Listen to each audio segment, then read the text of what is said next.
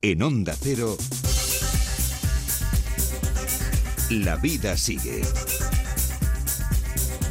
Con Juan Diego Guerrero.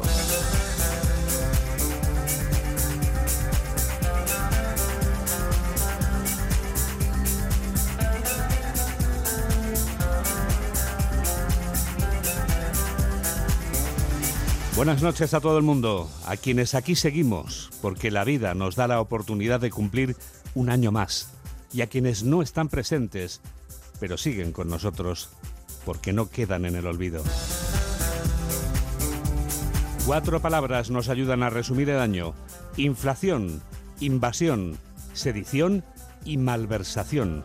Juntas y por separado, son muy útiles para explicar cómo ha sido este 2022 que ya es historia y cuya historia vamos a contar durante las dos próximas horas aquí en Onda Cero, en la radio. Yo estoy reduciendo la cesta de la compra lo máximo posible porque septiembre junto a enero es uno de los meses más complicados, por lo menos para mí. Ya no hay quien haga la compra. Antes llenabas la cesta y ahora con cuatro chuminas te fundes el sueldo. Ningún dron kamikaze puede extinguir el amanecer de Navidad.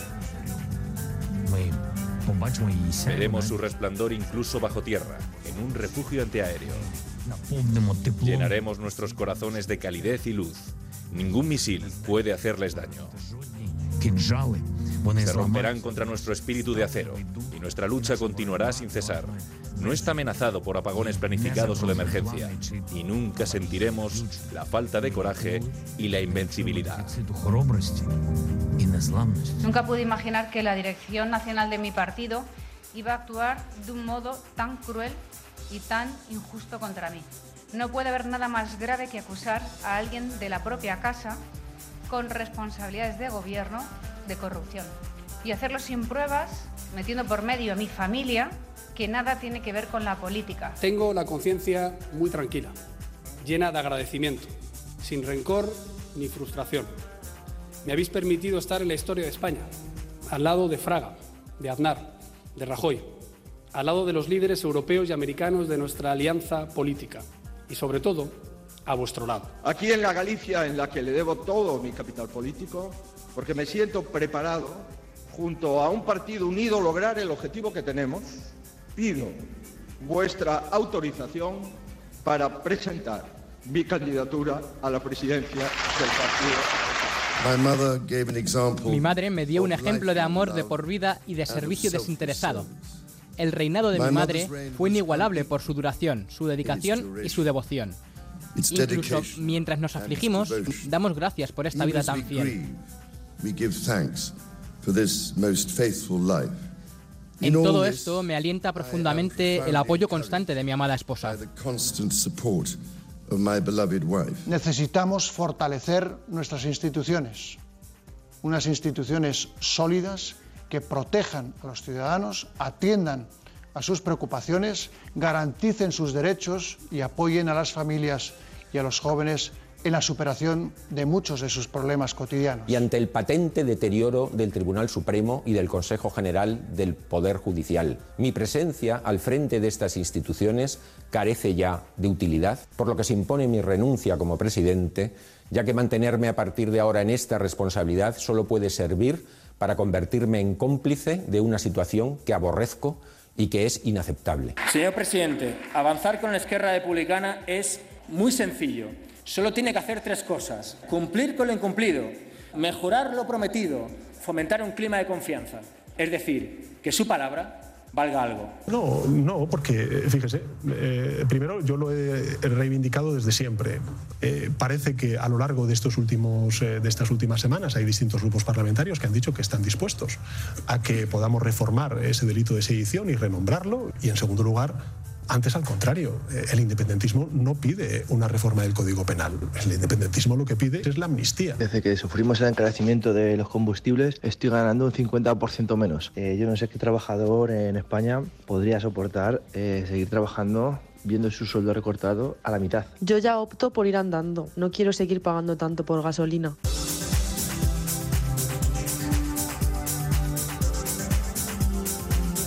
La invasión rusa de Ucrania ha cambiado la vida del mundo entero. Sus consecuencias nos han alcanzado a todos, pero quienes padecen la crueldad de la guerra provocada por la invasión son los 40 millones de ucranianos. Uno de estos ucranianos, a la sazón presidente de la República, se ha convertido en uno de los protagonistas del año.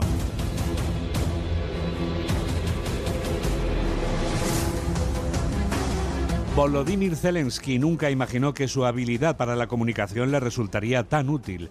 Este actor, metido a político, lleva desde el 24 de febrero, día de la invasión de Ucrania, dirigiéndose a sus compatriotas y al resto del planeta con mensajes que dan la vuelta al mundo.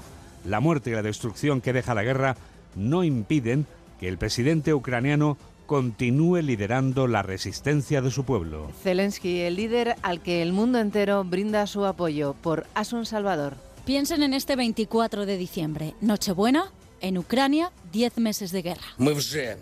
Estamos preparados para repartir armas y se las proporcionaremos a todo el que quiera y a todo el que pueda defender nuestra soberanía. El futuro de Ucrania depende de cada ciudadano. El presidente ucraniano Zelensky no ha dejado de lanzar mensajes diarios a su población desde ese día, convertido él mismo en emblema de la resistencia de todo un país frente a la mayor ofensiva desde la Segunda Guerra Mundial.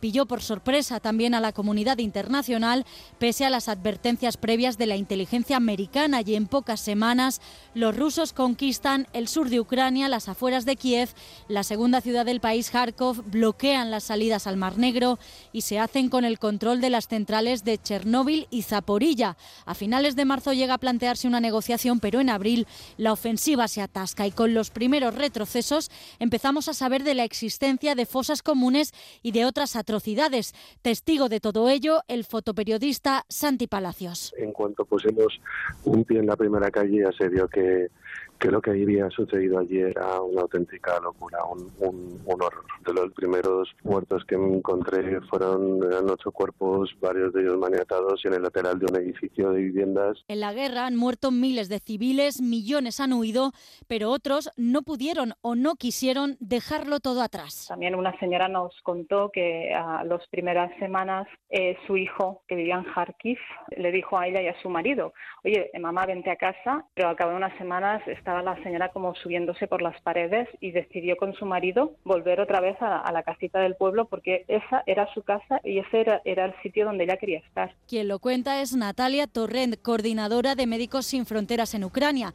Kharkiv, como dice ella, también pronunciado Kharkov, es la capital de la región del mismo nombre que limita con Rusia y con el Donbass y que después de seis meses ocupada quedó liberada en septiembre. Ahora hay que reparar infraestructura y vidas. También lo que estamos intentando hacer con eh, todo el apoyo en salud mental es que esta población eh, que ya es eh, resistente por sí, le estamos dando mecanismos para poder gestionar el estrés o la ansiedad pacientes que durante toda la noche ve pesadillas y ve a, su hijo que desafortunadamente lo mató una mina y esta señora aún está haciendo el duelo. La situación no ha acabado. Y para evitar que los mayores que siguen allí cronifiquen además otras dolencias, han habilitado cinco clínicas móviles. En la región no hay prácticamente red sanitaria y la eléctrica estaba ya dañada antes de los nuevos ataques. En los últimos meses, Rusia ha vuelto a cambiar de estrategia. El objetivo ahora parece ser dejar sin luz ni agua a millones de civiles en todo el país en medio del invierno. Y en medio del invierno, igual que durante el resto del tiempo desde el 24 de febrero, hay un caudillo al que importa un comino haberse convertido en un personaje denostado por el mundo entero.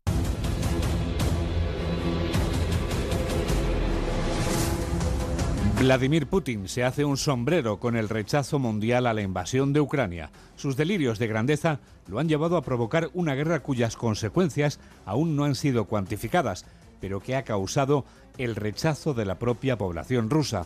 Lo que ocurre es que la libertad de manifestación, que conocemos en las democracias occidentales, es una quimera en Rusia. Putin, el caudillo al que el mundo entero rechaza por el corresponsal de Onda Cero en Rusia, Xavi Colás. En Rusia las protestas contra la guerra siguen prohibidas y a las concentraciones a favor de atacar más allá de Ucrania apenas acuden los radicales de siempre.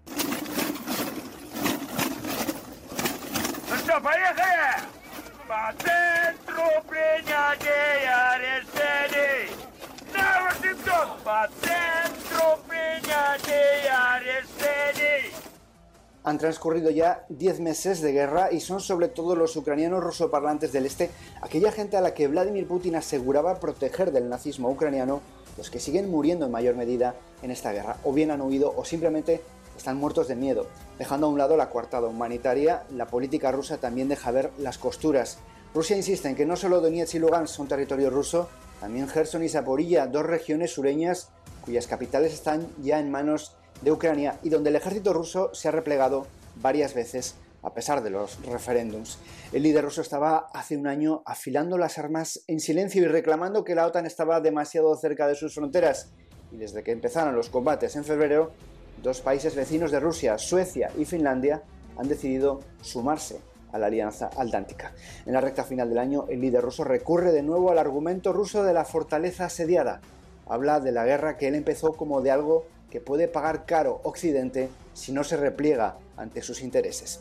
Putin habla una y otra vez sobre la posibilidad de una guerra nuclear y de si habría que endurecer la doctrina nuclear rusa que plantea de momento solo utilizar armas nucleares en respuesta a un ataque nuclear en su territorio. La amenaza nuclear está creciendo, sería un pecado ocultarlo. En cuanto al hecho de que Rusia bajo ninguna circunstancia usará armas nucleares primero, pero es que si no las usa primero significa que no las podrá usar después tampoco, porque las posibilidades de usarlas después de un supuesto ataque nuclear en nuestro territorio son la verdad muy limitadas. De cara a 2023, Rusia aspira a marginar una vez más a Kiev y a traer a la mesa de negociación a un Occidente cansado de la guerra económica y de la amenaza de guerra mundial. El ministro de Exteriores ruso, Sergei Lavrov, dice que está harto de enviar señales de peligro. Nos vemos obligados a enviar regularmente nuestras señales de advertencia del riesgo de una escalada mundial, pero en lugar de tomarnos en serio en Occidente, distorsionan el mensaje y nos acusan de usar una retórica de amenazas.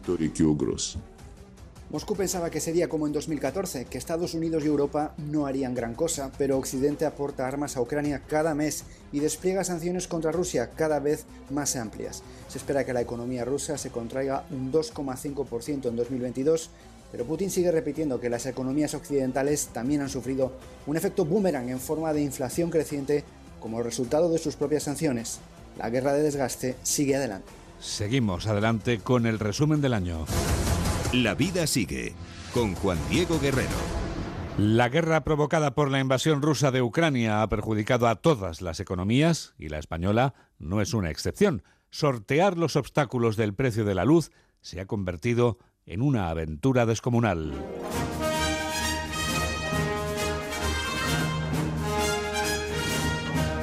El precio de la luz, que ya se había disparado antes de la guerra, comenzaba a cabalgar como un caballo desbocado desde el 24 de febrero. Y no ha sido la única energía cuyo precio ha subido desenfrenadamente. Las consecuencias de la invasión de Ucrania en nuestros bolsillos siguen sin tener límites por Patricia Gijón. La guerra en Ucrania terminaba de poner este año el mercado energético patas arriba, disparando todas las alarmas y condicionando todas las previsiones económicas. Vamos a ver una mayor volatilidad, tanto en eh, los precios del crudo como del gas.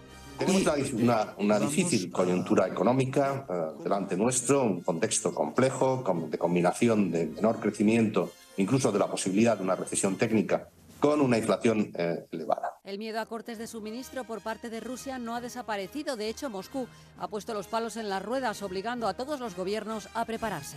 El entorno en el que nos movemos es de muy alta incertidumbre. A raíz de, de la reducción significativa de los suministros de gas y petróleo por parte de Rusia de hace unas semanas, yo ya avancé que, teníamos, que entrábamos en un escenario diferente y que teníamos que trabajar en un escenario de eh, inflación más alta durante más tiempo. Empezábamos el año con el megavatio en 200 euros la hora y después de muchos vaivenes terminamos diciembre en esos mismos niveles. Pero el rally no ha terminado, según explica en Onda Cero Marcos Rupérez, economista de OBS Business School. Hay ciertos combustibles fósiles que están escaseando pues porque no se encuentran, no porque no se están a suficientemente ritmo. Además se junta con que en Francia hay huelgas en las refinerías, hay como muchos factores a la vez y además hay todos los problemas de cadena de suministro que indirectamente afectan también a las, al mercado energético que hacen que la previsión es al alza. Entre las soluciones, el gobierno decidía este año rebajar el IVA eléctrico y después de muchas negociaciones en Bruselas lograba poner un tope al gas para la generación eléctrica a una media de 50 euros el megavatio hora. Una excepción para España y Portugal,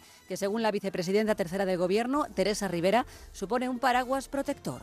Es verdad que es una referencia que si hace apenas dos años nos parecía una locura a la que nunca se llegaría y hoy está ampliamente superada, eh, pues es poco discutible que debe ser el tope máximo que, que podamos aceptar en nuestro mercado. Nuevos impuestos también para la banca y las eléctricas para hacer frente al temporal. El Gobierno además sacaba en verano su plan de ahorro energético que implicaba apagar escaparates y edificios públicos vacíos desde las 10 de la noche. Habrá más medidas, pero los efectos no los vemos de inmediato. Los consumidores disgustados por la subida de los servicios más básicos que en un año no ha frenado. De mantenerse la dinámica actual de precio eh, elevado, la factura en media podría ser en el año 22 33 euros superior a la que ya de por sí pagamos cara en el año 21. La Unión Europea lleva todo el año buscando alternativas. La última costaba conseguirla, la extensión del tope al gas de España y Portugal. En la agenda también un nuevo corredor de hidrógeno verde entre España y Francia, pero son proyectos que aún tardarán en ver la luz. Lo que no ha tardado en ver la luz ha sido la inflación.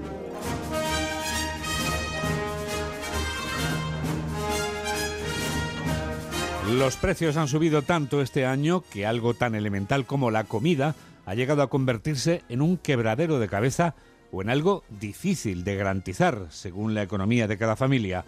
La inflación ha tocado techo. La de diciembre ha sido del 5,8%, pero la subyacente roza el 7% y provoca consecuencias demoledoras. Los precios baten récords y revientan vidas. Por Caridad García. 2022 nos ha hecho más pobres y ha dejado la confirmación de que no, la inflación no era coyuntural. Arrancamos el año con los precios ya en el 6% y para el verano el IPC estaba casi en el 11%, niveles nunca vistos desde el año 84 que forzaron ahí y así un cambio en el discurso del gobierno. Tenemos que prepararnos y trabajar con un escenario de inflación más persistente y más elevada. Pronto llegaría el otoño y el tema se pondría bastante más serio. El encarecimiento de la energía se había contagiado a toda la cesta de la compra. El ticket del súper o del mercado lo confirmaba. Todo lo que es producto fresco, un incremento tremendo. En el mercado antes me gastaba una media de 40-50 euros y ahora es que no, no baja de, de 70 con los mismos salarios, claro. Cada vez que vas a la compra o sales a tomar algo, todo es mucho más caro. Es imposible seguir este ritmo. Un 50% más caro el aceite, casi un 40% las pastas, cerca del 30% de sobrecoste en el cereal y por encima del 20% básicos como la leche, los huevos o el pan. Y los sueldos, entre tanto, congelados, al menos para uno de cada tres asalariados. Para el resto, las subidas muy discretas. 2022 cierra con un crecimiento de los salarios pactados en convenio en el entorno del 3%. Son cinco puntos por debajo de la inflación media y esto sin acercamiento entre sindicatos y patronales para actualizar los sueldos. No se puede subir exactamente igual que la propia inflación, porque eso genera la famosa inflación de segunda ronda. Yo quiero saber si piensan que mm, hay que perder 6, 7, 8 puntos de poder adquisitivo y lo que eso supondría en la economía española. Este año que dejamos atrás, un asalariado medio ha perdido el equivalente al sueldo de un mes. Las empresas también tienen su merma. Según el Colegio de Economistas, han perdido un 23% de su poder adquisitivo. Solo los pensionistas, 10 millones de personas en España, acabarán el año en tablas. Su paga subirá el 8,5%.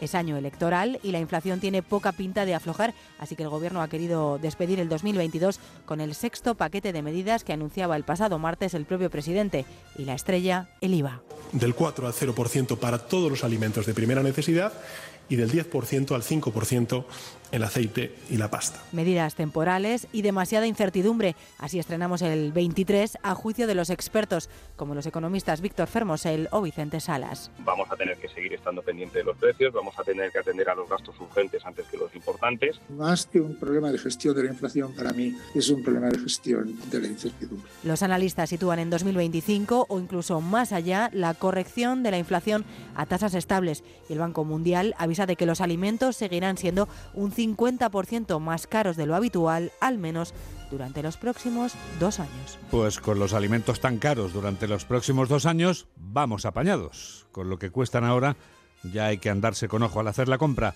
Lo sabes bien tú que estás preparando la cena a esta hora. Lo sabe bien usted que está sentándose a la mesa a cenar ahora mismo mientras escucha Onda Cero. En Onda Cero, la vida sigue.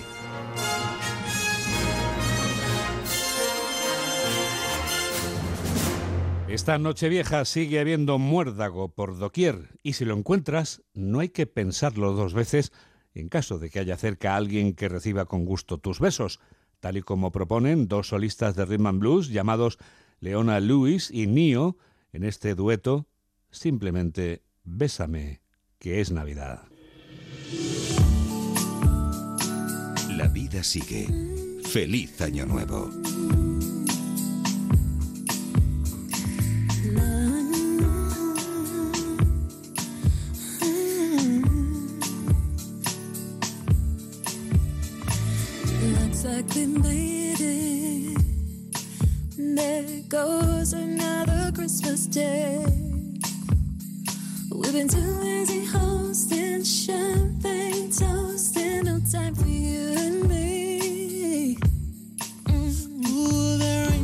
Christmas party like the one.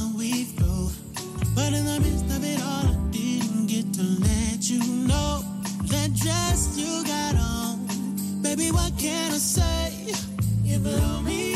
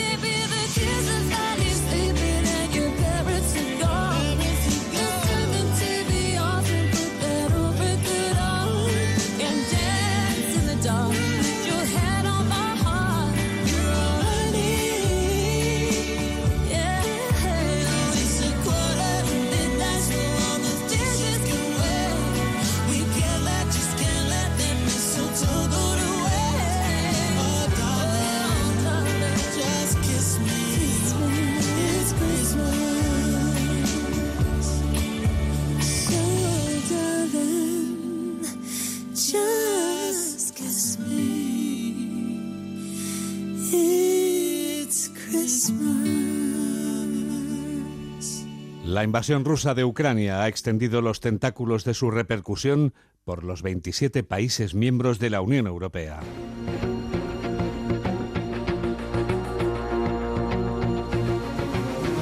La guerra de Ucrania ha dado pie a la guerra de la energía en el viejo continente. La energía que utilizan, que utilizamos en la Unión Europea, sigue siendo un artículo de primera necesidad, pero hemos pasado a pagarlo como un artículo de lujo. La Unión Europea responde a Rusia con unidad, pero sin detener a Putin, por el corresponsal de Onda Cero en Bruselas, Jacobo de Regoyos. Poco importa lo que haya ocurrido este año 2022 en Europa, más allá de la guerra de Ucrania, porque este acontecimiento lo ha condicionado todo. Las sanciones europeas se han ido desplegando en hasta nueve ocasiones de forma implacable, afectando tanto a Rusia como al viejo continente. Estoy en shock y consternada por los atroces ataques contra Kiev y otras ciudades de Ucrania. Palabras de Ursula von der Leyen, la presidenta del Ejecutivo Comunitario. La Unión Europea ha prohibido el petróleo ruso dentro de la Unión, con excepción de Hungría, ha puesto también un tope para su exportación a terceros países a través de navieras europeas, ha vetado la exportación de tecnología y productos de doble uso militar y civil a Rusia, ha sancionado una lista interminable de individuos y empresas rusas y ha reducido su dependencia del gas ruso hasta el punto de que ahora lo pagamos mucho más caro en otros sitios, como Estados Unidos, y los precios se han cuatriplicado para el consumidor. Todo al mismo tiempo que ha ido llenando a Ucrania de dinero y armas modernas siguiendo la estela de Estados Unidos, hasta el punto de que la Unión Europea ha adoptado un lenguaje muy parecido al de una organización militar como el de la OTAN. Escuchamos a Josep Borrell, el alto representante, que respondía a Putin cuando este decía que no faroleaba con lo del arma nuclear. En caso de un ataque nuclear contra Ucrania responderemos no con otro ataque nuclear, pero desde luego será una respuesta tan poderosa desde el punto de vista militar que el ejército ruso será aniquilado, así que Putin no debería farolear. A su lado, por momentos, el secretario general de la OTAN, Jens Stoltenberg, ha tenido un papel más moderado. Lo más probable es que esta guerra termine en algún momento con negociaciones, lo que sin duda se debe a que la OTAN como tal no busca el conflicto directo con Rusia y meternos así en la Tercera Guerra Mundial, algo que a Zelensky y a Polonia tampoco en un primer momento ha parecido importarles cuando identificaban como ruso un misil de defensa aérea ucraniano caído a este lado de la frontera OTAN con Ucrania. Todo esto, como reconoce el comisario de Asuntos Económicos Paolo Gentiloni, lo está pagando la economía europea con una recesión. Esperamos que la economía europea se contraiga en el trimestre actual y el primero del 2023, una recesión técnica con una mayoría de Estados miembros experimentando dos trimestres consecutivos de contracción. De momento no hay masivas manifestaciones en la calle de protesta, pero sí, por ejemplo, en Italia ha ganado Giorgia Meloni, que ahora lidera el gobierno italiano más a la extrema derecha desde Benito Mussolini, aunque ella en su primera visita a Bruselas ha querido tranquilizar. Estoy contenta del clima que me he encontrado yo en Bruselas. Hemos intentado desmontar una narrativa sobre el gobierno italiano porque no somos marcianos, sino personas de carne y hueso. En Francia, sin embargo, Marine Le Pen volvió a perder por segunda vez frente a Emmanuel Macron, aunque cada vez le pisa más los talones en esa segunda vuelta en un país en el que ha desaparecido cualquier otra oposición a la extrema derecha. Si lo que ocurre en Italia pasa algún día en Francia, la cara de la Unión Europea cambiará definitivamente. Definitivamente, Joe Biden ha demostrado este año que es un hombre con estrella. El presidente de la nación más poderosa del mundo ha conseguido conservar unida a la OTAN, que lidera a Estados Unidos, frente al desafío de la invasión rusa de Ucrania. Pero además, Biden ha logrado el mayor éxito de un inquilino de la Casa Blanca en las elecciones de medio mandato, aumentando la fuerza de los demócratas y rebajando el ímpetu de Donald Trump, que aspira a volver a ser el candidato republicano. Biden se mantiene en pie frente al desafío de Trump y mantiene unida a la Alianza Atlántica frente al desafío de Putin. Por el corresponsal de Onda Cero en Norteamérica, Agustina Alcalá. El 3 de enero de 1973, un novato Joe Biden llegó al Senado para representar al estado de Maryland. Medio siglo después, ahí sigue, resistiéndose a todos aquellos que han querido enterrar a un hombre por el que nadie ha dado nada como senador, vicepresidente y ahora presidente. El año que termina ha sido otro más en el que Biden, el superviviente, ha demostrado que tiene una estrella, con la mayor inflación en más de 40 años, con el precio de la gasolina disparado, después de un monumental fracaso con la salida norteamericana de Afganistán, y con una frontera con México por la que se han colado este año dos millones de inmigrantes. Las encuestas anticipaban que los demócratas y el presidente iban a perder el control del Congreso y del Senado en las elecciones de medio mandato de noviembre y que el ocupante del despacho Oval se iba a convertir en un lame duck, un pato cojo, sin poder alguno, con dos años por delante para terminar su mandato. Y sin embargo, Biden, aún reconociendo que la inflación y la subida de los precios eran un grave problema, resaltó que había otro desafío más importante en juego en estos comicios.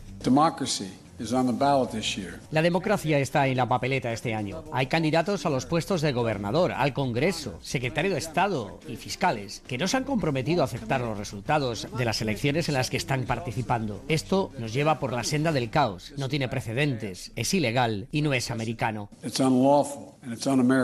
El tantas veces llamado viejo y antiguo se ha convertido en el presidente que menos escaños ha perdido en la Cámara de Representantes en unas elecciones de medio mandato en 40 años y además el Partido Demócrata ha mantenido la mayoría en el Senado. Su victoria es todavía mayor porque se ha producido en un año en el que se ha declarado la guerra más importante en Europa desde la Segunda Guerra Mundial y él ha sabido utilizar su larga experiencia internacional para mantener unida a la OTAN ante la mayor crisis para la alianza desde su creación en 1949. Putin's latest attack on Ukraine El último ataque de Putin contra Ucrania fue premeditado y sin provocación alguna. Rechazó repetidas gestiones diplomáticas y pensó que Occidente y la OTAN no responderían y calculó que sería capaz de dividirnos aquí en casa y en Europa también. Putin estaba equivocado y nosotros estamos listos y unidos y eso es lo que hicimos. Permanecimos unidos. That's what we did. We stayed united. Unión que debe duplicar en casa con un partido republicano que a partir de dentro de unos días controlará la Cámara de Representantes por la mínima y que no mandará más cheques en blanco a Kiev, después de que la administración Biden haya entregado en ayuda militar, humanitaria y económica más de 68 mil millones de dólares a los ucranianos desde el inicio del conflicto. La marcha de la guerra, la alta inflación que sigue resistiéndose a los incrementos de los tipos de interés de la Reserva Federal, 7 este año, y las previsibles investigaciones que los republicanos hagan a su gobierno y a su hijo Hunter Biden serán algunas de las claves que pesarán en la decisión que tomará dentro de muy poco el presidente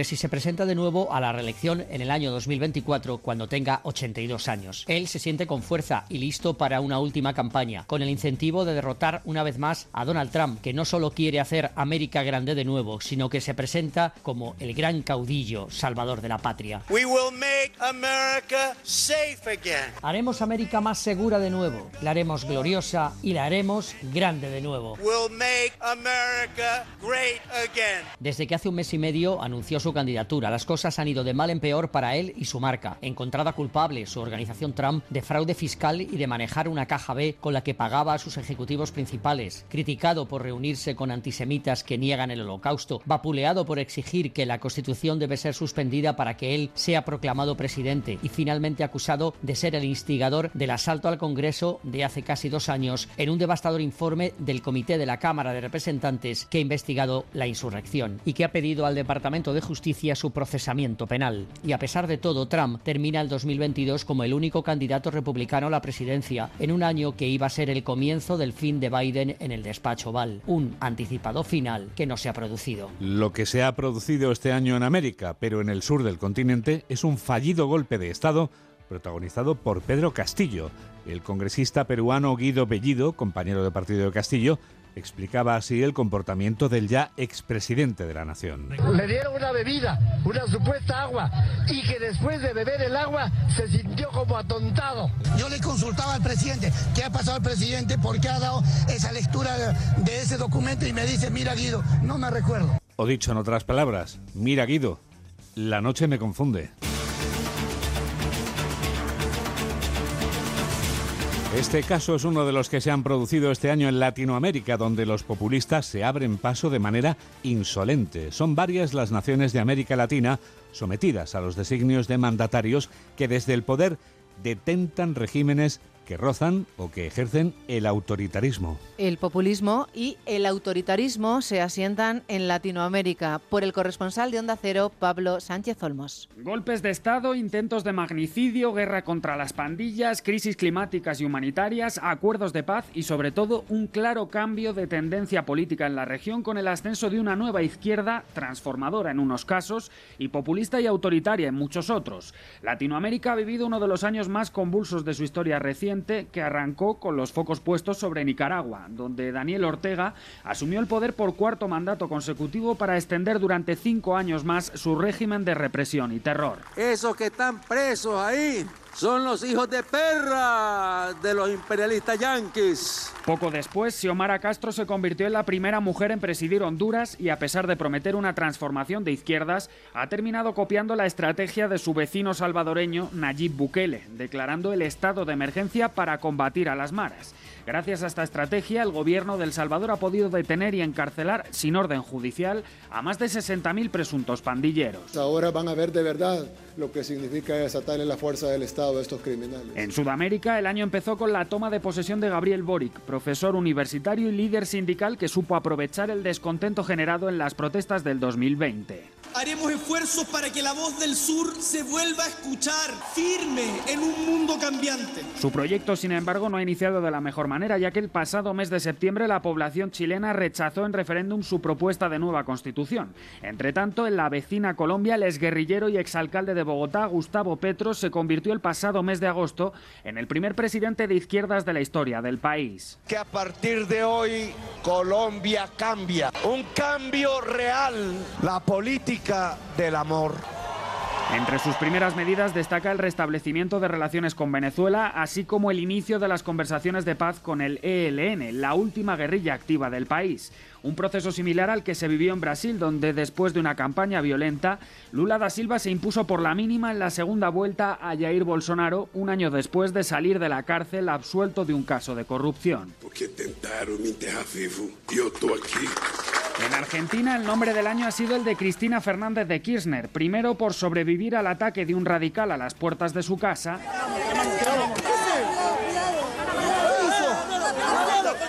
y segundo por haber sido condenada recientemente a seis años de cárcel por su papel en el caso de corrupción vialidad. Por eso pide el fiscal 12 años. Son 12 años, los 12 años del mejor gobierno que tuvo la Argentina en las últimas décadas. Y como no podía ser de otra manera, este año tan convulso para la región está terminando con una tremenda crisis política y social en Perú, desencadenada tras el intento de golpe de Estado de Pedro Castillo. Tomamos la decisión de establecer un gobierno de excepción. La justicia ha decretado 18 meses de prisión preventiva contra él, mientras que su sucesora, Dina Boluarte, ha adelantado las elecciones al 2023 y ha decretado un toque de queda para aplacar las protestas. ¡No dispare, no dispare! ¡Tranquilo, mierda! Las protestas eran inimaginables en China hasta este año. La política de COVID-0 impuesta implacablemente por el régimen comunista ha exacerbado los ánimos de la población. Una parte de esa población se ha atrevido a salir a la calle a sabiendas de las represalias a las que se enfrentarían, aunque la mayor represalia es la que padecería, televisada al mundo entero, el expresidente Hu Jintao. Algo se mueve en China, aunque Xi Jinping se esfuerce en detentar su poder con mano de hierro por la corresponsal de Onda Cero en China, Laura Laplana. Mientras el resto de países abordaban los retos de una tensión geopolítica global más allá del virus, los pasos del gigante asiático durante el 2022 han estado marcados por su política cero COVID. Así, el éxito de los Juegos Olímpicos de Invierno celebrados en febrero en Pekín no solo se midió en oros. China pudo alardear de su sistema de control contra el coronavirus y evitar que surgieran nuevos brotes. Pero poco después, la variante Omicron puso a prueba sus controvertidas medidas sanitarias y el gobierno respondió con mano de hierro. Los 25 millones de residentes de Shanghái estuvieron bajo confinamiento estricto durante cuatro meses. La paciencia de los ciudadanos comenzaba a agotarse y la economía iba en picado. Como telón de fondo, la invasión rusa de Ucrania. Los esfuerzos de la comunidad internacional para que sí ejerza de mediador con Putin persisten, pero sin resultados. A pesar de las turbulencias, Xi fue reelegido líder del Partido Comunista en octubre y ha consolidado su poder para asegurarse un tercer mandato el próximo marzo. Lo que no estaba previsto era que el descontento de la población por las draconianas restricciones sanitarias estallaran protestas en casi todo el país. Los ciudadanos chinos han acabado el año alzando la voz y demostrando que las protestas sí funcionan. Adiós a la PCR negativa y al código QR para entrar en espacios públicos y a la cuarentena obligatoria en centros del gobierno. Comienza el fin de la política cero COVID y China entra en el 2023 con el reto de convivir con el virus. La explosión de contagios por coronavirus en China que hemos conocido estos últimos días ha llevado a los 27 a acordar lo que llaman vigilancia activa. España y los demás miembros de la Unión Europea están alerta para prevenir antes que curar. Pero no es solo China donde algo se mueve, también algo se mueve en otra nación sometida a un régimen tiránico, Irán. Las mujeres iraníes comienzan a mostrar su rebeldía después de la muerte de la joven Masha Amini, que había sido detenida por la policía de la moral de Teherán, acusada de llevar mal puesto el velo islámico. Mujeres del mundo entero se han ido uniendo a la protesta de las iraníes, como esta, que se manifestaba en Washington frente a la Casa Blanca. Es una prueba para que la comunidad internacional apoye al pueblo de Irán. Nuestro mensaje a la Casa Blanca es que se apoye al pueblo iraní, se rechace el régimen de los ayatolás y se reconozcan los derechos del pueblo iraní para derrocar este régimen. Regímenes dictatoriales continúan detentando el poder en el mundo. ¿Cuánta razón tenía Sófocles planteando en Edipo Rey la importancia que tiene el lugar en el que naces? La vida sigue con Juan Diego Guerrero.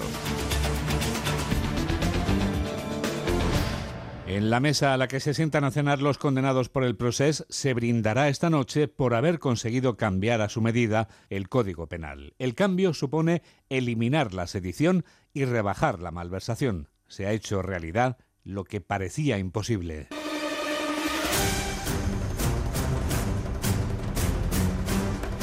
Esquerra celebra cómo el gobierno de Pedro Sánchez come en su mano a cambio de ser un socio seguro. El partido que preside Uriol Junqueras está sacando un provecho colosal a sus 13 escaños en la carrera de San Jerónimo. En Cataluña, sin embargo, se ha quedado gobernando en minoría después de que Junts dinamitara el gobierno de coalición. Los independentistas de Esquerra se lamen las heridas en el Parlamento mientras celebran su éxito en el Congreso por Marcos Díaz desde la redacción de Onda Cero en Cataluña. La política catalana recordará el 2022 como el año en el que se rompió el gobierno de coalición entre Esquerra y Junts per Catalunya. Una relación que, de hecho, ya empezó con los dos socios mirándose de reojo con motivo de la mesa de diálogo. Los republicanos apuestan decididamente por ella, mientras que los yuntairas dudan de cualquier acuerdo con el Estado.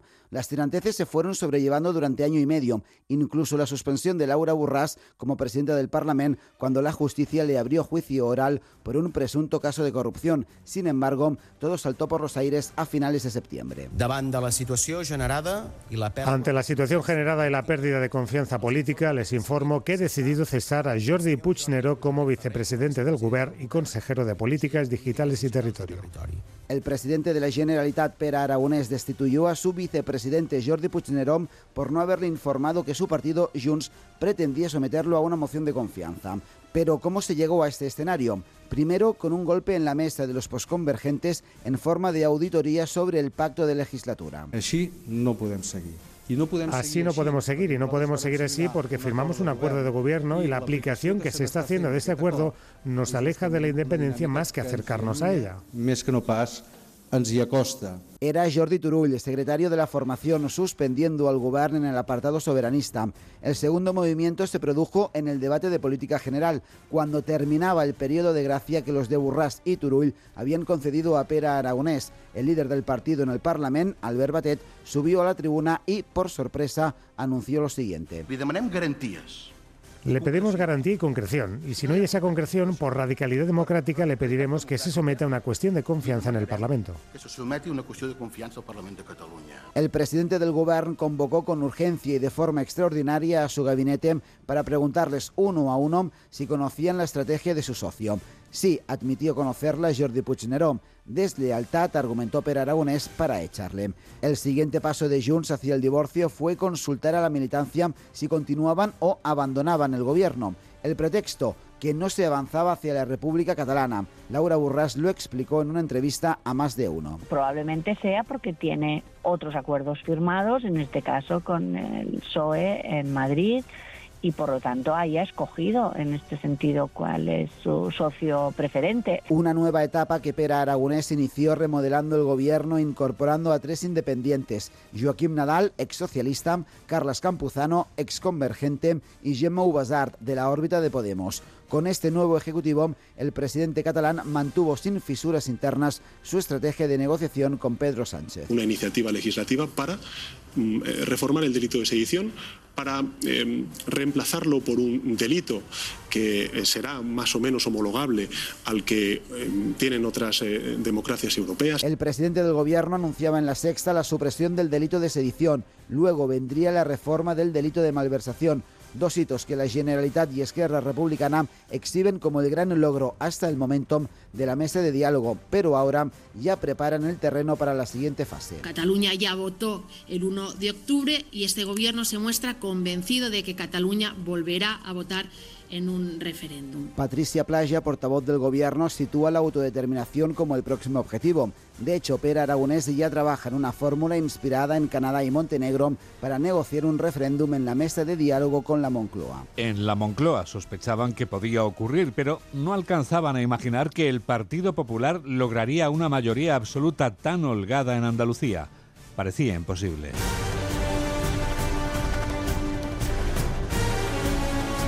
La victoria de Juanma Moreno con tres escaños por encima de los 55 que otorgan la mayoría absoluta ha convertido al candidato del PP en el varón más fuerte del partido. Su influencia en la dirección nacional ya es patente este año que acaba, que para los socialistas andaluces es el más amargo de la historia.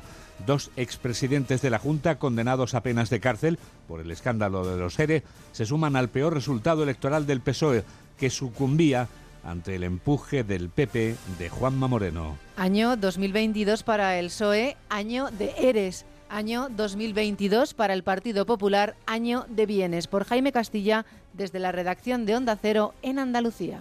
2022 es sin duda el año del Partido Popular Andaluz y del presidente Juanma Moreno y 58 su número, el de diputados que consiguió en las elecciones de junio y que le otorgaron la primera mayoría absoluta de los populares en su historia en Andalucía. Tras una primera legislatura en coalición con Ciudadanos, desaparecido del Parlamento en esos comicios, con el inicio del verano comenzaba Moreno un gobierno en solitario, marcando un cambio de ciclo electoral en toda España, según sus propias palabras, y una promesa expresada la misma noche electoral desde la calle San Fernando de Sevilla, trabajar para situar a Andalucía a la cabeza de todo el país. Que me pongo a trabajar para intentar hacer lo mejor posible las cosas, que lo haré con responsabilidad y con sentido común. Y que esos 58 escaños que tenemos de nuestro respaldo no va a significar ni soberbia ni prepotencia, va a significar eficacia y determinación para que Andalucía progrese. Y si es el año del PP andaluz, no lo es para el PSOE de Andalucía. Tras empeorar incluso los resultados de Susana Díaz, el secretario general Juan Espadas,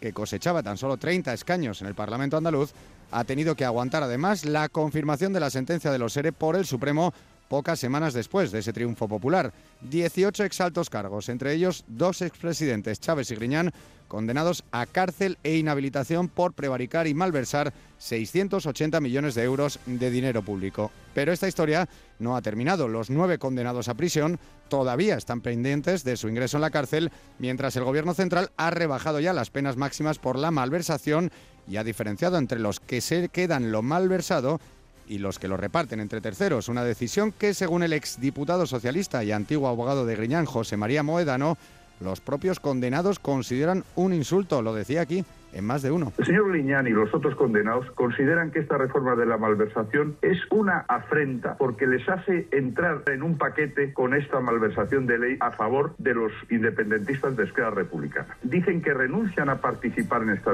en esta medida, que la consideran una indignidad y un insulto para ellos. Aunque les tocara de refilón, no quieren entrar en este tipo de reforma de la malversación con los independentistas. Y mientras tanto en el PSOE andaluz, ni reconocimiento del daño causado, ni petición de perdón, ni tampoco respeto al Poder Judicial.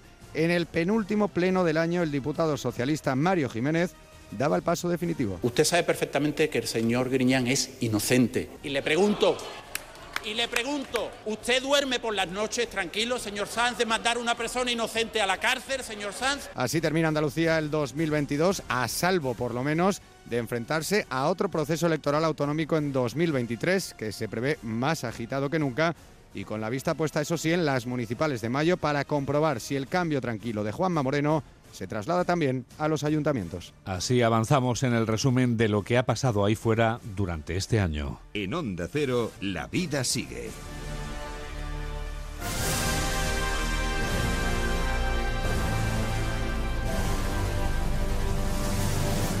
Lo que parece imposible y acaba convirtiéndose en posible es como un sueño que acaba haciéndose realidad. Como el sueño de un niño, que es lo que desencadena el argumento de la película de la que vamos a hablar ahora.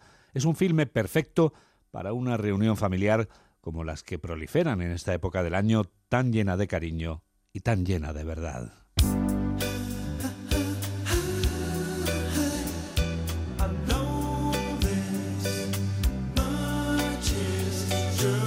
I know this much is true. Sé que esto es verdadero, proclama Spandau Ballet en esta canción.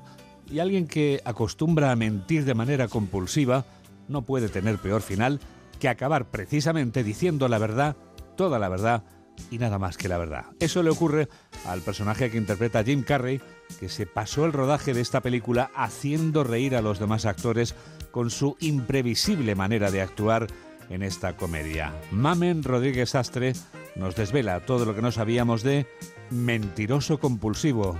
Carrey promocionó la película antes del estreno. Hablaba de un ex soldado del ejército convertido en cocinero que queda atrapado en un acorazado de guerra con un grupo de terroristas. No puedo ni mentir en esto.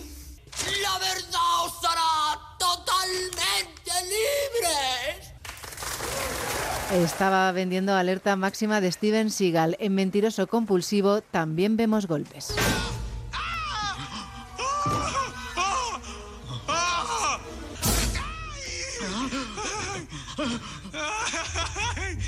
¿Qué es lo que está haciendo? ¡Me estoy golpeando! En esta escena de la autoagresión el sonido no coincide con los golpes. El resto los realizó el propio actor sin trucos. Él golpea la pared, el suelo y el inodoro. Llamo al estrado a Kenneth Falk. Levante la mano derecha. ¿Jura ante Dios decir la verdad, toda la verdad y nada más que la verdad? Lo juro. ¿Conoce a mi cliente, Samantha Cole? Sí. ¿Y no es cierto que su relación con mi cliente es únicamente platónica? ¡Protesto, señoría! ¿A usted mismo? Es un abogado, pero en un primer momento se pensó en un político o en un agente inmobiliario. Dos profesiones en las que la mentira está al orden del día. ¡Señor Reed! ¿Le gusta mi conjunto? Creo que hace juego con su peinado. ¿Qué tal, Fletcher? ¡Hola, bola de sebo andante! ¡Acabarás reventando!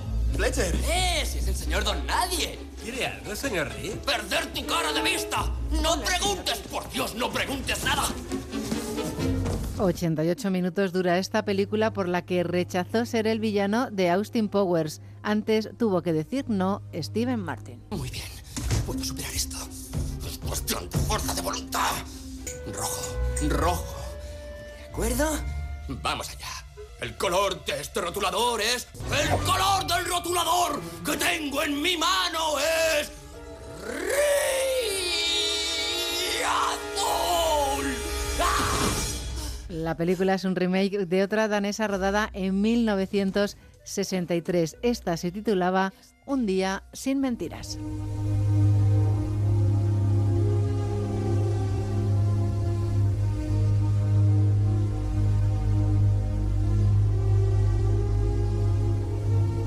¿Sabes que es posible volver a escuchar este programa de noticias gracias a Tecnoticias fin de semana? ¿Es eso posible, verdad, Mamen? Claro que es posible, Juan Diego. Si no, ¿qué hago yo aquí? Pues contártelo inmediatamente. En cuanto acabe el programa, lo puedes escuchar en nuestra página web. Y además lo vamos a seguir en las redes sociales. También podremos escucharlo porque nuestro equipo de multimedia Onda Cero está ya trabajando en ello. Por cierto, si alguien quiere comentar ahora mismo en directo algo, tenemos las redes sociales de Noticias Fin de Semana, por ejemplo, la de Facebook. Sí, www.facebook.com. Ahí tienes que poner Noticias Fin de Semana Onda Cero y comentas lo que quieras de este resumen de noticias. Puedes utilizar, por supuesto, nuestra cuenta en Twitter. Sí, arroba noticias FDS. Bueno, no te voy a preguntar why reason porque sabemos que somos... Los de Noticias, Fin de, semana, claro. Naturalmente. Y también tenemos la cuenta de Insta. Guerrero-Juan Di.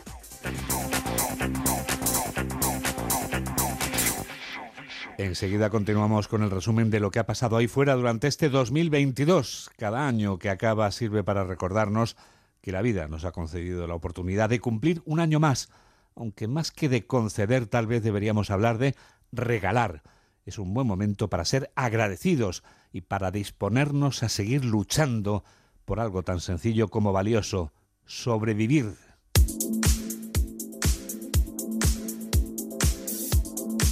Que el año nuevo te traiga la fuerza que necesitas para seguir adelante.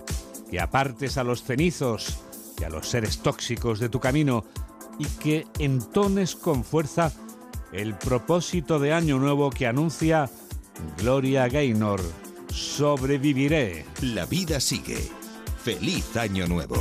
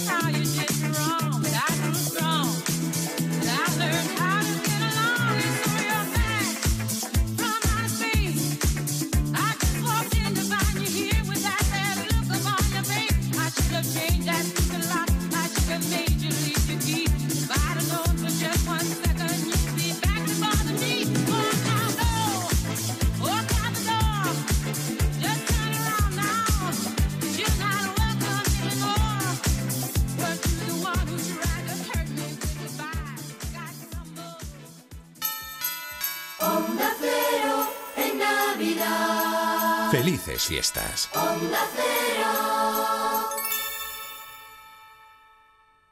¿Las uvas? Preparadas. ¿El cava? Preparado. ¿Las campanadas? Preparadas. ¿Y el vestido? Cristina Pedroche y Alberto Chicote. Esta noche vieja. Despide el año con nosotros. En Antena 3. La tele abierta. O sea que si me voy de vacaciones puedo ver la casa cuando quiera que irme y dejarla vacía. Puedes irte tranquila, ya está todo instalado. Con el móvil puedes ver la casa en todo momento, solo tienes que pulsar aquí. Además, si alguien intentara entrar, lo detectamos antes. Mira, fíjate, hay sensores de puertas y ventanas, y la cámara de fuera también nos avisaría. Y si hace falta, podemos enviar a uno de nuestros vigilantes. Protege tu hogar frente a robos y ocupaciones con la alarma de Securitas Direct. Llama ahora al 900-272-272. ¿Las uvas? Preparadas. ¿El cava? Preparado. ¿Las campanadas? Preparadas. ¿Y el vestido? Cristina Pedroche y Alberto Chicote. Esta noche vieja Despide el año con nosotros. en Antena 3. La tele abierta. Como el perro y el gato. ¿Necesitan las eh, mascotas, los perros, los gatos, higiene dental? ¿Creéis que es importante y que conviene hacerle una ecografía y descartar que sea cualquier otra patología? ¿Le puedo dar medicinas de persona a mi perra? Todas las respuestas con Carlos Rodríguez. Como el perro y el gato. Este fin de semana, el domingo a las dos y media de la tarde. Y siempre que quieras, en la app y en la web de Onda Cero. Patrocinado por Menforsan, los especialistas en cuidados, higiene y cosmética natural para las mascotas. Te mereces esta radio. Onda Cero, tu radio.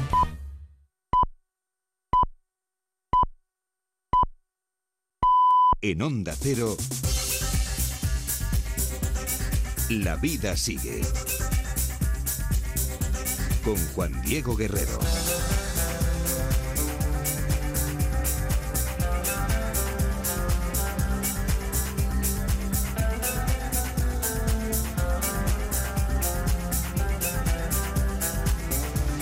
¿Qué tal? ¿Cómo lleva usted la noche vieja, señora? ¿Y tu amigo? Bueno, podía ir mejor, pero también es cierto que podía ir peor. Vamos a pensar en el presente y vamos a tomar conciencia de que afortunadamente todavía podemos pensar en el futuro, aunque no podemos olvidar a quienes nos han abandonado el año que hoy acaba. Esta misma mañana hemos conocido el fallecimiento del último Papa emérito de los últimos seis siglos. El portavoz del Vaticano, Matteo Bruni, ha anunciado así la noticia. Come già sapete, Como ya saben, vengo con una triste noticia, la que ya os adelantamos esta mañana.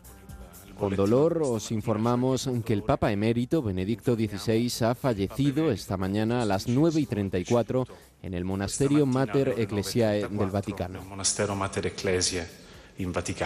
Benedicto XVI había renunciado a su pontificado hace casi 10 años, corresponsal de Onda Cero en Roma, Darío Menor. Los funerales de Benedicto XVI, fallecido esta mañana a las 9 y 34 horas a los 95 años de edad, se celebrarán el próximo jueves en la Plaza de San Pedro del Vaticano y serán presididos por Francisco, que pondrá así fin con esta insólita ceremonia en la que un obispo de Roma entierra a su antecesor a los casi 10 años de convivencia entre un pontífice en ejercicio y un papa emérito.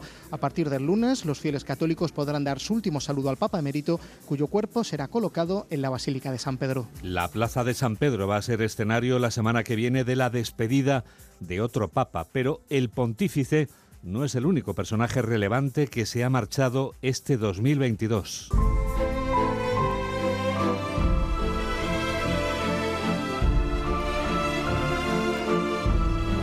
Caronte ha cruzado la laguna Estigia para conducir a bordo de su barca a muchos mortales durante este año, porque este 2022 ha sido el último año en la vida de muchos personajes conocidos y reconocidos, a los que vamos a recordar con Mamen Rodríguez Sastre. A los 79 años y en Madrid, lejos de su Cuba querida, nos dejaba Pablo Milanés. Amo esta isla, soy del Caribe. Casi 10 años más, 87 tenía Jerry Lee Lewis, el cantante que electrificó el rock. You shake my nerves and you rattle my brain.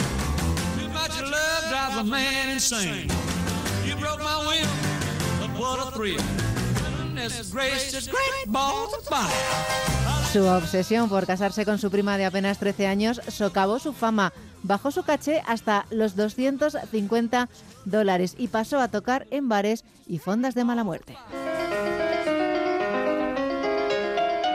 Soy Jessica Fletcher. Escribo novelas de misterio y me dedico a investigar. Angela Lansbury ya aparecía en Luz que agoniza. A lo mejor te suena más si la llamo Luz de Gas. Tuvo una carrera cinematográfica y teatral ecléctica, muy galardonada. Los más pequeños la recordarán por La Bella y la Bestia. Tale as old as time. Jean-Luc Godard no la dirigió, pero hubiera podido. Javier Marías tenía 70 años, curiosamente los mismos que la reina de Inglaterra en el trono. Le faltaban muy pocos para la centena. Nos dejó la reina y el último presidente de la Unión Soviética, Mikhail Gorbachev, dijo adiós un 30 de agosto.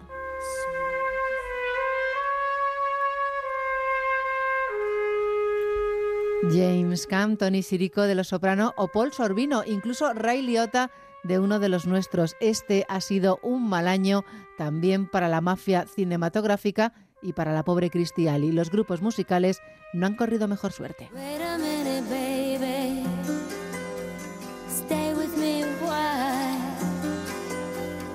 La teclista de Fleetwood Mac no escribió esta canción, pero se la merecen todas las aras del mundo. El bajista de Bon Jovi, el teclista de Depeche Mode o el batería de Foo Fighters, Meatloaf y Vangelis también han pasado a formar parte de otra orquesta. Ya tocan para otro público. No puedes decirme cuándo o dónde me paso de la raya, ni obligarme a que viva de acuerdo con tus normas.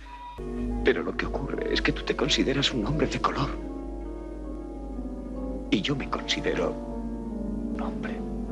Sidney Poitier, esta escena es de Adivina quién viene a cenar esta noche. Annette, William Hart, Juan Diego y el futbolista Paco Gento. I'm hopelessly devoted to you. ¿Quién ha estado eternamente entregado alguna vez?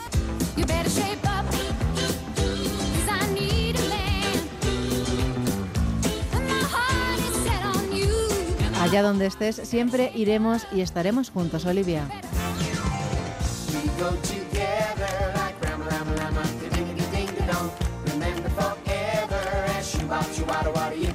Siempre estaremos juntos, porque quienes permanecen en nuestra memoria nunca mueren. Como Juan Pablo Colmenarejo, a quien pudimos escuchar aquí en Onda Cero durante muchos años.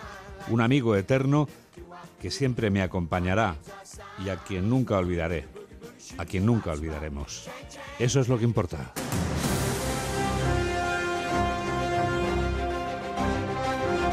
La salud es lo que importa, como diría el doctor Beltrán, y los sanitarios que trabajan para conservar nuestra salud afrontan momentos difíciles en España, especialmente los médicos de familia y los pediatras. Las huelgas se han extendido por las comunidades autónomas a partir de la llamada de atención de la atención primaria en la Comunidad de Madrid. La falta de médicos de familia coloca al Sistema Nacional de Salud ante una encrucijada.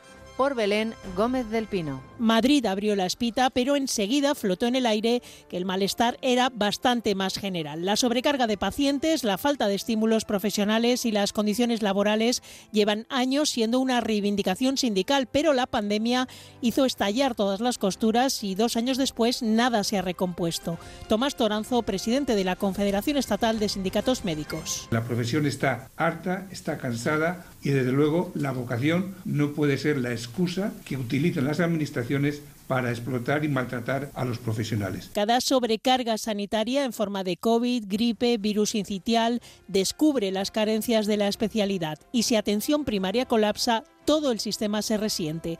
Fernando Ontangas, responsable de sanidad de CESIF. Las urgencias hospitalarias en toda España están saturadas. En algunos casos hay que esperar hasta dos días para tener la cama. Ser médico de familia hoy por hoy es poco atractivo para los médicos jóvenes. Pese a ser la especialidad que más plazas ofrece, cada convocatoria MIR deja desiertas un buen número y uno de cada diez residentes renuncia a su plaza. En busca de mejor vida, dice Rafael Carrasco, presidente del Sindicato Médico de Andalucía. Los médicos están desmotivados, los médicos se marchan, los médicos ni siquiera eligen medicina de familia cuando aprueban el MIR y no lo hacen porque el trabajo en primaria se ha convertido en algo realmente penoso. Para afrontar la falta de profesionales, es una de las especialidades más envejecidas y en la próxima década se van a jubilar 70.000 médicos.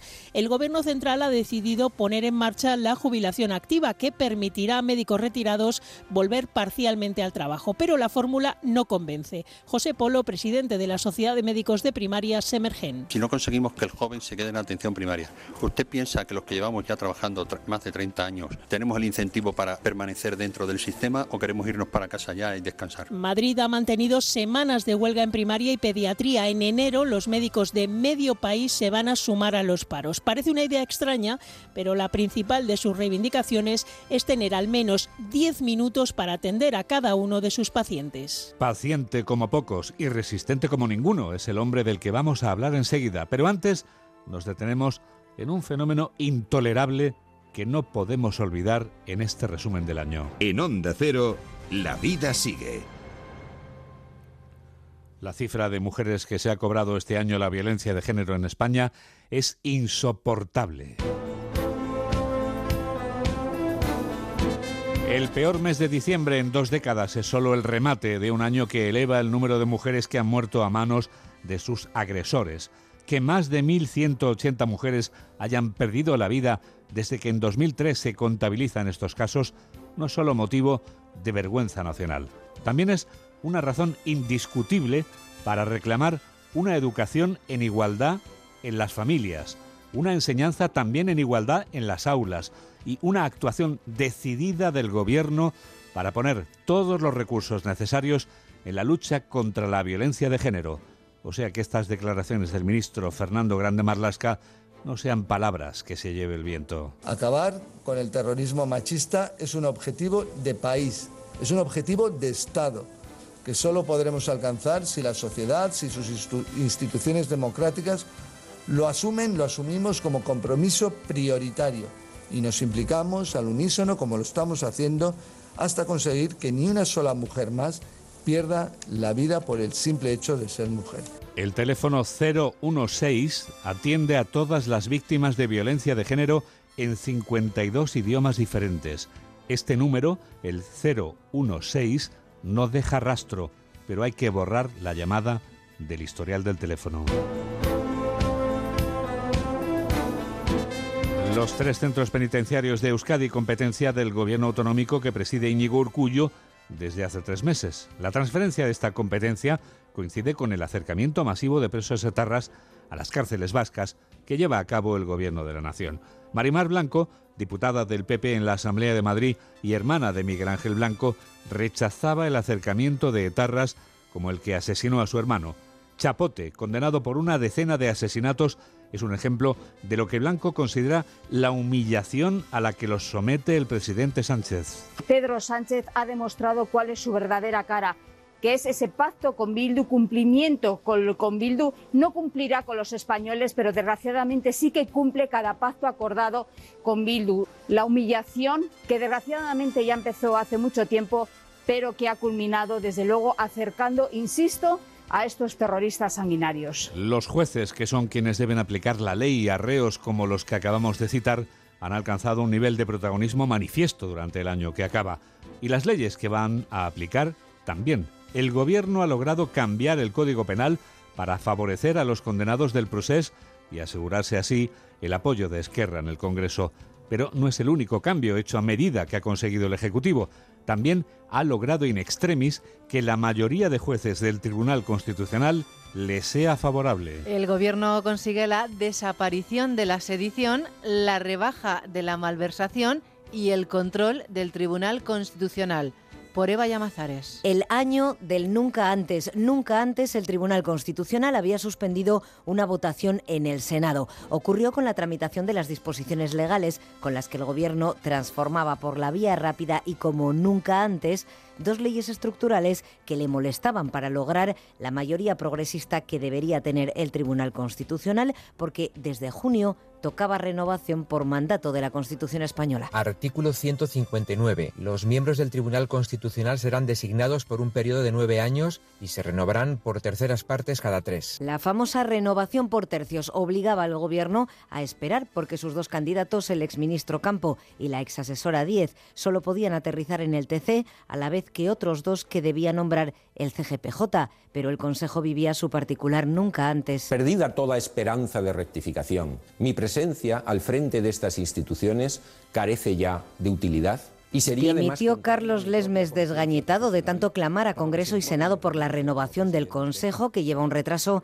de cuatro años. También vino el comisario Didier Reinders y por vergüenza torera, Gobierno y PP se avinieron a negociar la renovación, pero el pacto fracasó porque Núñez Feijó no aceptó que Sánchez lo simultaneara con el toro mayor de la sedición. Los vocales del Consejo, compuestos y sin relevo, se tuvieron que hacer a la idea de que en funciones sin edie tenían que abordar los nombramientos pendientes para el Constitucional. Les obligaba una ley que el Gobierno impulsó para enmendar otra idea suya anterior que les prohibía hacer nombramientos. Ocho vocales de la mayoría conservadora desplegaron la técnica del remoloneo y solo en los minutos de descuento del año sonaba la campanada gracias al paso atrás del sector progresista. El tándem Tolosa-Segoviano, como nuevos magistrados del Constitucional, pudo cosechar el voto unánime de todo el CGPJ y se cumplió lo que le había pronosticado a la Torre en su visita a la Brújula, el vocal conservador Juan Manuel Fernández. Y esto exige pues hablar, exige eh, compartir eh, preocupaciones. Pero bueno, el plazo será razonable. Entre tanto, harto de esperar, el Gobierno sacaba la metralleta de las reformas legales a medida, pero el Constitucional frenó cautelarmente la vía escogida, la de las enmiendas. PSOE y sus socios sí han sacado adelante la ley que elimina la sedición y rebaja la malversación a pedir de boca lo nunca visto de los sediciosos más célebres, los independentistas del Prusés. Nunca antes había renunciado un fiscal general por razones de salud. El gobierno eligió continuidad y designó a la mano derecha de Dolores Delgado como su sucesor. Recién estrenado, Álvaro García Ortiz le dijo al SINA que los ciudadanos podían estar tranquilos. Presiones directas o indirectas y recibes las que tú quieres recibir muchas veces, pero le puedo asegurar que en este mes y medio no he recibido ninguna presión en ningún sentido. La Fiscalía también fue noticia por la exoneración del rey emérito Juan Carlos I.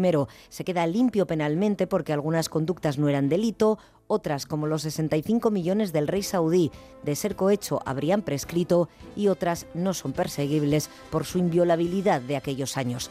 En la Audiencia Nacional nunca antes se había investigado el espionaje al móvil del presidente del Gobierno y dos ministros, ni pisaba un banquillo un poderoso comisario. Ha quedado visto para sentencia el primero de una larga lista de juicios que le esperan a Villarejo. Y el año acaba bien para más de 100 agresores sexuales que se están viendo beneficiados por la ley del solo sí es sí, que fusionó abusos y agresiones para que todo fuera violación. Como el delito comienza a castigarse ahora con penas más bajas, los jueces están optando por aplicar retroactivamente la ley si es más beneficiosa para el reo, como siempre. Como siempre que llega la Nochevieja, hacemos el resumen del año. La vida sigue con Juan Diego Guerrero. Pedro Sánchez no ha dudado este año en autoproclamar su paso a la historia, como si del final del Calígula de Albert Camus se tratara a la historia, Pedro Sánchez. Bueno, una de las cosas por las que pasaré a, a la historia es eh, por haber exhumado al dictador de un gran eh, monumento como el que construyó en, en el Valle de los Caídos. Y yo siempre digo... El presidente del gobierno anunciaba este martes, tras el último Consejo de Ministros del año, que el 2023 va a ser intenso, como si 2022 hubiera sido tranquilo. Antes anunciábamos que hablaríamos de un hombre paciente como pocos y resistente como ninguno. Pedro Sánchez ha demostrado una capacidad de resistencia que va más allá de ese manual en forma de libro que le escribió Irene Lozano. El presidente del gobierno y líder del Partido Socialista ha afrontado un año de vaivenes que ha conseguido sortear a pesar de que el desgaste es ya una erosión más que evidente en el PSOE. La capacidad de resistencia de Pedro Sánchez en el gobierno y la erosión al frente del Partido Socialista por Ignacio Jarillo. El año político del PSOE, su gobierno y sus socios ha sido una carrera contra el reloj, contra sus propias ideas y contra los sondeos. El PP empezaba la remontada y nada más comenzar el año, el 13 de febrero, Sánchez y su partido perdían las elecciones en Castilla y León, primer sprint especial político y primera derrota en la piel del candidato Tudanca. En primer lugar, por supuesto, quiero felicitar a Alfonso Fernández Mañueco, ganador de estas elecciones en Castilla y León, y al Partido Popular. Y desde la dirección del Partido Socialista, Adriana Lastra buscaba explicaciones al fallo de su estrategia que empezaba a ser muy cuestionada Los señores Casado y Mañueco decidieron convocar estas elecciones porque les convenía a ellos. Solo era el primer mal trago que daba otro peor, Andalucía, pero antes los socialistas asistían a la gran crisis del PP y la caída de su líder Pablo Casado. Yo entiendo la política desde la defensa de los más nobles principios y valores. Le deseo en lo personal lo mejor. Una crisis que, ironía de la vida política, supuso el ascenso a la dirección del PP del presidente de la Junta de Galicia y con ello el despegue del PP en las encuestas, aunque desde el PSOE ya trataban de anular el llamado efecto Feijó. No somos un partido para ver si sumamos con los que no creen en España. Somos el partido de las mayorías. El Partido Popular ha pasado con Feijó del inmovilismo a la involución. Que la intención de voto subía en primavera era innegable, pero que el PP arrasara con mayoría absoluta en Andalucía en el gran feudo electoral del PSOE era el golpe más duro para los socialistas y su número dos, Adriana Lastra, que encajaba mal la derrota y acababa fuera de la política. Andalucía va a tener cuatro años de prosperidad, de avanzar, de mejorar. Es evidente que Moreno Bonilla ha llegado a las elecciones con los ingentes recursos aportados por el Gobierno de España. Pero el PSOE tenía que seguir su agenda y eso pasaba por indultar a Oriol Junqueras. Evidentemente la utilidad para restaurar la convivencia es precisamente ahora mismo el perdón. Sin que éste se lo agradeciera al salir y además le reprochara los espionajes del CNI al independentismo. No, porque lo nuestro es una causa de justicia. Sales de la cárcel y al cabo de cinco minutos es como si nunca hubiese estado en ella. Pero también eh, es verdad que sería bastante mejor eh, que no se dedicasen a espiarnos. Y desde ese momento las encuestas seguían subiendo a favor del PP y PSOE y Unidas Podemos iniciaban una estrategia para diluir la imagen moderada de Núñez Feijóo. ¿Hasta qué punto los españoles pueden estar tranquilos ante un dirigente al que le condicionan constantemente sus decisiones? Pero al PSOE y sus socios les quedaba el tramo más difícil del año, pactar una ley de libertad sexual con fallos jurídicos garrafales que la ministra Irene Montero tapaba con acusaciones graves al PP en un pleno del Congreso. Ustedes promueven la cultura de la violación que pone en cuestión la credibilidad de las víctimas. Y lo que tiene que hacer la ministra es asumir sus responsabilidades y ser un poquito más responsable. Luego estaba lo más difícil, renovar los órganos del Poder Judicial, cambiando las mayorías en el Parlamento y aprobar los presupuestos generales con Esquerra, pagando el precio de reformar el Código Penal para beneficiar a los encausados del proceso, que acababa con el Constitucional parando los pies al Congreso por no haber tramitado su renovación y la del Poder Judicial por los cauces ordinarios. La parte morada del gobierno vive en medio de la incertidumbre, toda vez que Yolanda Díaz no ceja en su empeño de encabezar el espacio que ocupa Podemos. Pero la ministra Irene Montero ha asomado ya la cabeza y puede disputar ser cabeza de cartel precisamente a la vicepresidenta segunda del gobierno. La división que existe en la fuerza política situada a la izquierda del PSOE es más que evidente. Yolanda Díaz e Irene Montero, capaces de sumar más que de restar, por Ismael Terriza. Aunque su imagen pública luce intacta de puertas adentro, Yolanda Díaz maneja problemas, siendo el principal no haber asido las riendas de su grupo parlamentario desde el día que le cayó la designación por parte de Iglesias. Y pronto llegaron los excesos tuiteros de Echenique a los que ya no pudo poner coto. El portavoz de Podemos en el Congreso, encargado de telegrafiar en redes cada choque en un gobierno de coalición del que Yolanda es vicepresidenta, enarbolando Echenique la bandera de la izquierda protesta sin importarle escupir a Barlovento. El grupo parlamentario es, por tanto, un polvorín con tres corrientes atrincheradas no tanto por diferencias ideológicas como por cuestiones de oportunidad política. Están los que se alinean con los preceptos de la cúpula podemita, luego quienes, pese a ser amamantados por iglesias, se destetan al olor a victoria de Yolanda Díaz. Y en tercer lugar, quienes esperan para ver cuál es el equipo ganador al que sumarse una vez se incline la balanza hacia un lado sin remedio.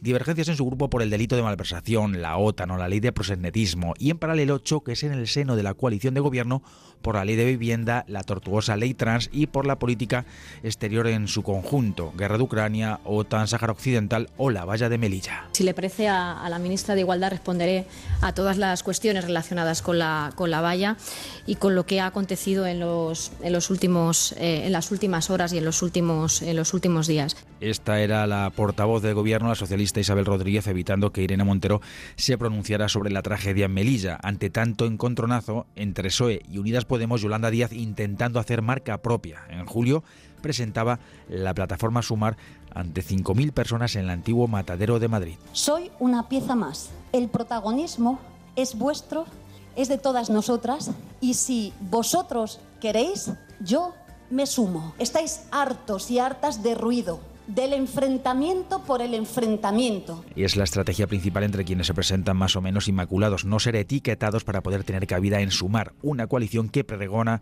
transversalidad y buen rollo. Nada que ver con la tensión parlamentaria que tuvo su máximo exponente hace 40 días en el choque de esos extremos del que Yolanda pretende alejarse para captar adeptos, una diputada de Vox contra Irene Montero. Pero es que también ha osado insultar a toda la judicatura hay que tenerla de cemento armado para insultar a profesionales que se han pasado años de su vida estudiando Derecho y una oposición, cuando el único mérito que tiene usted es haber estudiado en profundidad a Pablo Iglesias. Quiero solicitar que se incorpore al diario de sesiones la violencia política que se está ejerciendo en este momento en la sede de la soberanía popular. De nuevo lío, guerra abierta en Unidas Podemos azuzada por Pablo Iglesias, que salió en defensa de la ministra de Igualdad, por este caso, no para atacar a la diputada de Vox, sino para lanzar fuego amigo a los suyos. A golpe de tuit de miserables y cobardes, les vino a calificar por no enseñar los dientes, por no ir a la guerra junto a Montero. Yolanda Díaz pudo darse perfectamente por aludida, pero ella a otra cosa. Ya se lo dijo Paje Alsina. Todo lo que ha crecido en opinión pública Yolanda Díaz es justamente por no parecerse a Pablo Iglesias. En unos meses sabremos si apartarse de las hogueras le proporciona rendimientos. Los rendimientos que está dando Alberto Núñez Feijóo al Partido Popular son prometedores, de acuerdo con las encuestas, pero un ser político como Feijóo sabe que no puede fiar todo a las encuestas.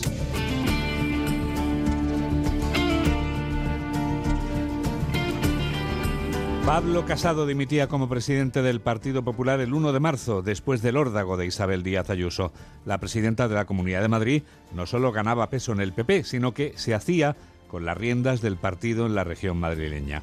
Alberto Núñez Feijó ha decidido esta vez sí liderar su partido y le ha tocado hacerlo en medio de una campaña electoral permanente que desembocará primero en las municipales y autonómicas del 28 de mayo y en las generales sin fecha aún fijada después. Alberto Núñez Feijóo intenta aplicar en España el método que le dio cuatro mayorías absolutas en Galicia por José Ramón Arias. A inicios del año 22, el conflicto interno entre la dirección del partido y la presidenta de la Comunidad de Madrid seguía siendo intenso. En Génova creyeron que el resultado de las elecciones en Castilla y León iba a decantar la balanza a su favor, pero la cosa no resultó como se esperaba. Se ganó y se gobernó, pero por la mínima. A eso se había unido días antes el fracaso de la votación de la reforma laboral. Y de pronto, todo estalló. Nunca pude imaginar que la dirección nacional de mi partido iba a actuar de un modo tan cruel y tan injusto contra mí. No puede haber nada más grave que acusar a alguien de la propia casa con responsabilidades de gobierno de corrupción. Nunca pude imaginar que se atacara de una forma tan cruel e injusta a la dirección de un partido que le ha dado todo. El partido entró en ebullición. Los varones regionales, hartos con el trato recibido durante meses, aprovecharon la circunstancia, decidieron dar un paso adelante y forzar la salida de Pablo Casado de la presidencia del PP. Y también siento, tengo que decirlo, la reacción que he tenido que sufrir que es inédita en nuestra historia democrática y que creo sinceramente que no merezco. A la traumática salida del primer presidente elegido en primarias había que responder lo antes posible con un candidato de unidad. Nadie tuvo dudas. Quien se hizo a un lado cuatro años antes ahora era upado por unanimidad. Sabían que era la única solución. Ser presidente de este partido no es un privilegio, es un mandato. No es un honor, es una obligación. No es una tarea, es un deber. La elección de Núñez Feijóo propició un inmediato cambio en el estado de ánimo del partido. La primera prueba de fuego se situaba en Andalucía y el resultado se saldó con éxito. Y que esos 58 escaños que tenemos de nuestro respaldo no va a significar ni soberbia ni prepotencia. Va a significar eficacia y determinación para que Andalucía progrese. La mayoría absoluta de Juanma Moreno respaldaba la forma de hacer política del expresidente gallego, lo que provocaba una subida en las encuestas a favor de los populares y una reacción a partir del verano de todo el gobierno en contra de Núñez Fijo. A mí no me preocupa nada que los ministros hagan turno para insultarme. A mí lo que me preocupa es que el gobierno haya dejado de gobernar y sobrevivan entregados a Bildu y me preocupa porque eso es malo para España. Los puentes con el gobierno quedaron totalmente rotos después de varios intentos de reconstrucción. Las últimas decisiones del Ejecutivo de Coalición y sus socios, la ley del solo es sí, la sedición y la malversación, no han hecho más que ampliar la brecha. Que Sánchez convoque ya porque los españoles merecemos pronunciarnos sobre las decisiones que se están tomando. Y ninguna de ellas, de estas decisiones, tiene el aval de la mayoría social. El año finaliza para el Partido Popular de forma muy diferente a como empezó, centrados en las próximas elecciones locales y regionales, el primer escalón para recuperar el poder. Y para recuperar el poder hay una pieza clave con la que cuenta Feijó, la presidenta de la Comunidad de Madrid. Isabel Díaz Ayuso cierra el año respondiendo al anuncio de Pedro Sánchez de que va a bonificar un 30% la rebaja del transporte público a las comunidades, que lo bonifiquen a su vez con un 20%. Ayuso no lo va a bonificar con un 20%, sino con un 30%. La presidenta madrileña ha mantenido el pulso con el presidente del gobierno durante este año por tierra, mar y aire. Es un gobierno, es un avión que ya está aterrizando, que ya no tiene rumbo y lo que intentan es, con el dinero de todos los ciudadanos y utilizando el poder de todas las instituciones, empezando por la IREF, o lo que intentan hacer con el Banco de España, que es frenar a aquellas que le ponen límites y le dicen la verdad, intentan con el dinero de todo y coaccionando a todas las instituciones tirar las últimas alternativas. Si ves Sánchez que este, este avión ya no lo despega, saltará en paracaídas y lo dejará caer. Cada noche de fin de año nos dejamos caer por onda cero para resumir lo que ha pasado ahí fuera durante los últimos 365 días. En onda cero, la vida sigue.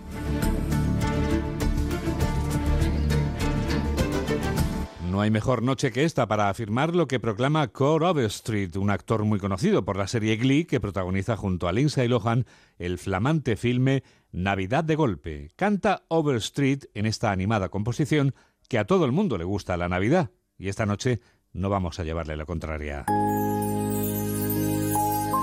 La vida sigue. Feliz Año Nuevo.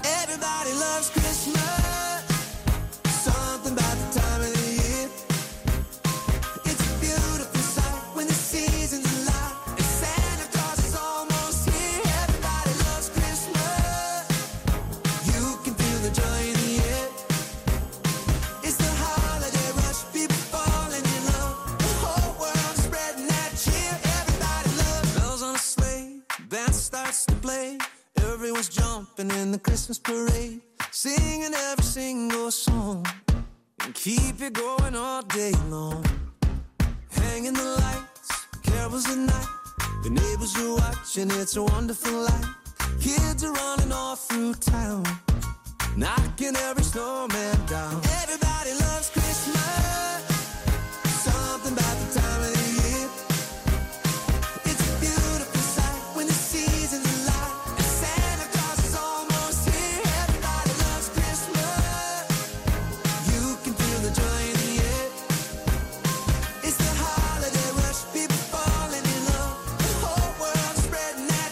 no solo te gusta la Navidad y la Nochevieja, sino que te gusta también este programa resumen del año, La vida sigue, hay una forma de recuperarlo en cuanto acabemos, ¿verdad, Mamen? Sí, a las 11 de la noche ya lo puedes escuchar en www.ondacero.es. Te lo puedes escuchar además también a las redes sociales porque vamos a tuitearlo sin cesar. El equipo de multimedia Onda Cero está trabajando en ello y te recordamos que ahora mismo ya puedes escribir y enviarnos tu mensaje si quieres ahora en directo a través, por ejemplo, de Facebook. Sí, www.facebook.com. ¿Qué tienes que poner? Noticias fin de semana Onda Cero en el buscador. También tenemos la cuenta de Noticias Fin de Semana en Twitter, ¿verdad? Arroba noticias FDS. Y una más tenemos, la de Instagram. La de las fotos, guerrero-juan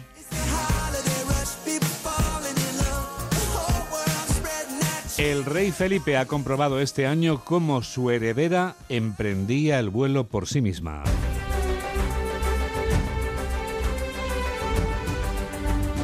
No es que el alma le haya cambiado de niña a mujer, como en la canción de Julio Iglesias, es que ya es una realidad que la princesa Leonor levanta el vuelo. Don Felipe ha recibido esta grata noticia el mismo año en que la visita de su padre, el rey Juan Carlos, no le ha deparado novedades tan gratas. El rey de España ha alertado en su mensaje de Navidad sobre la erosión de las instituciones democráticas y solo tres días después, el Consejo General del Poder Judicial ha puesto por fin de acuerdo, ha logrado ese acuerdo para elegir a los dos magistrados del Tribunal Constitucional que debía nombrar. El rey mira con desazón a su progenitor y con ilusión a su heredera. Por Paco Paniagua. Concluye un año en el que el mensaje principal que ha querido dejar Felipe VI a los españoles es el de la convivencia, huir de la división, que tengamos concordia, serenidad, que las instituciones garanticen los derechos de los ciudadanos y que cumplan la ley y que preservemos nuestra democracia y la Constitución porque no estamos exentos de riesgos. Creo que en estos momentos todos deberíamos realizar un ejercicio de responsabilidad y reflexionar de manera constructiva sobre las consecuencias que ignorar esos riesgos puede tener para nuestra Unión, para nuestra convivencia y nuestras instituciones. Ha sido el mensaje que ha completado un año en el que, más allá de lo institucional, hay que destacar el componente padre-hijo. Con el rey Juan Carlos residiendo en Emiratos, el viaje express que realizó para participar en las regatas de San Censo supuso un tumulto que no ayudó en nada a la normalización de su estancia. El impedimento para alojarse en Zarzuela hizo que el padre del rey decidiera ir primero a Galicia. A Felipe VI, ¿qué, qué le va a decir mañana? ¿Cómo que qué le voy a decir? ¿Tú qué le dirías a tu hijo? Ay, pues supongo que tendrá ganas de verlo, ¿no? Hombre, muchísimas. ¿Y va a dar algún tipo de explicaciones? ¿Qué tal ha sido su estancia en San Censo? El rey Juan Carlos abandonó Zarzuela sin pararse ante los medios de comunicación con un comunicado dejando la puerta abierta a volver tras una larga conversación con su hijo. Públicamente no les vimos juntos hasta que coincidieron en el funeral por la reina Isabel en Londres. La imagen de los reyes junto a don Juan Carlos y doña Sofía frente al féretro de Isabel II en la abadía de Westminster dio la vuelta al mundo. Para Felipe VI y para la reina Leticia, como para el resto de españoles, el futuro pasa por la princesa de Asturias. Este año ha continuado sus estudios de bachillerato en Gales, pero ha asistido a los principales compromisos que tiene, como los premios Princesa de Asturias o los de Girona, donde visitó junto a su hermana la infanta Sofía el Museo Dalí en Figueras. En Barcelona dirigió un mensaje especial a los jóvenes y volvió a tener palabras en catalán. Jo també m'estic preparant i m'identifico amb els valors que impulsa la Fundació, que són també els meus objectius, el talent, l'esforç, el compromís, la solidaritat. Un año 2022 en el que el rey ha querido estar una vez más al lado de las víctimas del terrorismo, por eso destacó su presencia y su mensaje en el aniversario del asesinato por la banda terrorista de ETA del concejal del PP Miguel Ángel Blanco, palabras del rey en Hermua. Nació un espíritu que trascendió sus límites, se extendió por toda España y fue sin duda decisivo. Los reyes viajaron en este año, entre otros lugares, a Puerto Rico, a Mauritania la reina Leticia en un viaje de cooperación y a Alemania en viaje de Estado, apoyando también al sector editorial en la Feria del Libro de Frankfurt. Y finalmente estamos aquí, estamos muy felices por ello en Berlín y también en Frankfurt con la Feria del Libro. Un año que concluye para la Casa Real, 2023 tendrá un perfil más bajo en actividades a partir de las convocatorias electorales de mayo y de final de año, un final que estará marcado por la mayoría de edad de la princesa Leonor y la ceremonia que habrá de celebrarse de jura de la Constitución, pero con la incógnita de si se celebrará el mismo día del 18 cumpleaños que dejó abierta el propio presidente del gobierno. El gobierno de España tiene clara cuál es su hoja de ruta. Hablaremos cuando corresponda con la Casa Real y con el jefe del Estado. Un año 2023 en el que la princesa concluirá sus estudios en Reino Unido y deberá adentrarse en una formación militar necesaria antes de ir a la universidad.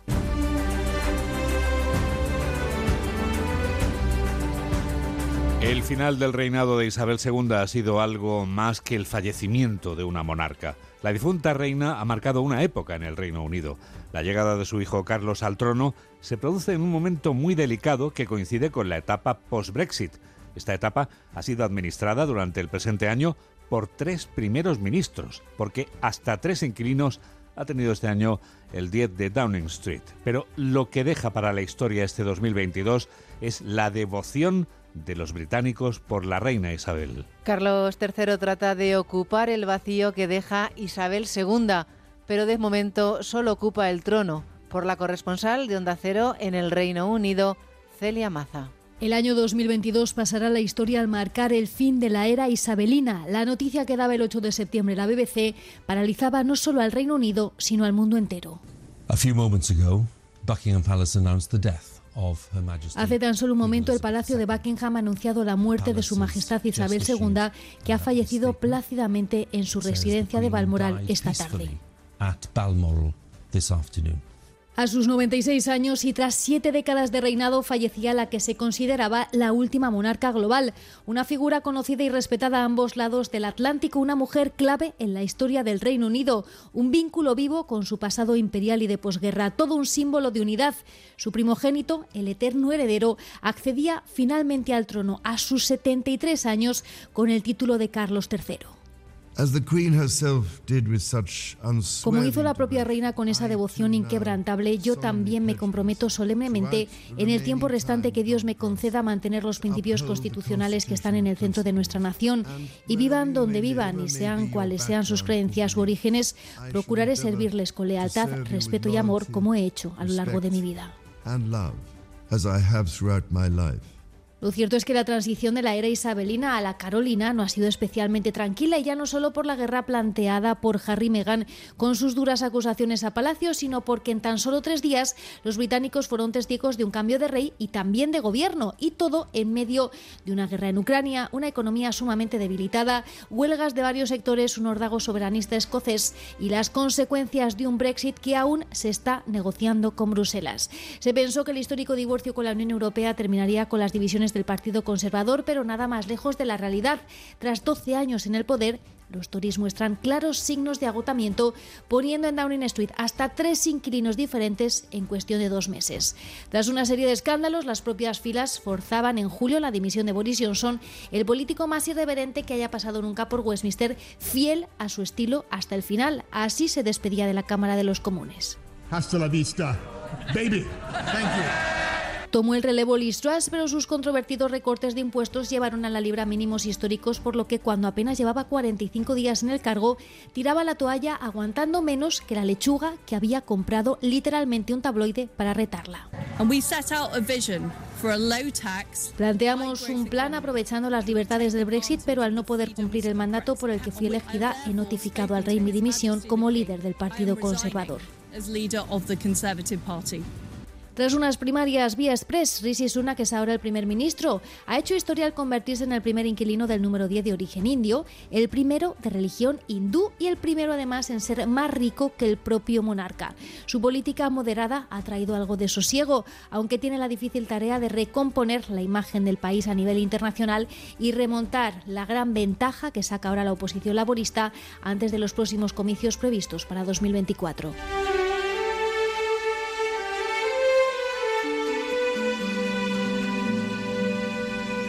El Reino Unido del que acabamos de hablar es el escenario en que transcurre esta película de la que nos ocupamos ahora, que no necesitó adaptar su título al español cuando fue estrenada en nuestro país hace ya 19 años. ¿Cómo pasa el tiempo? En realidad, su título deja claro que es un filme sobre el amor.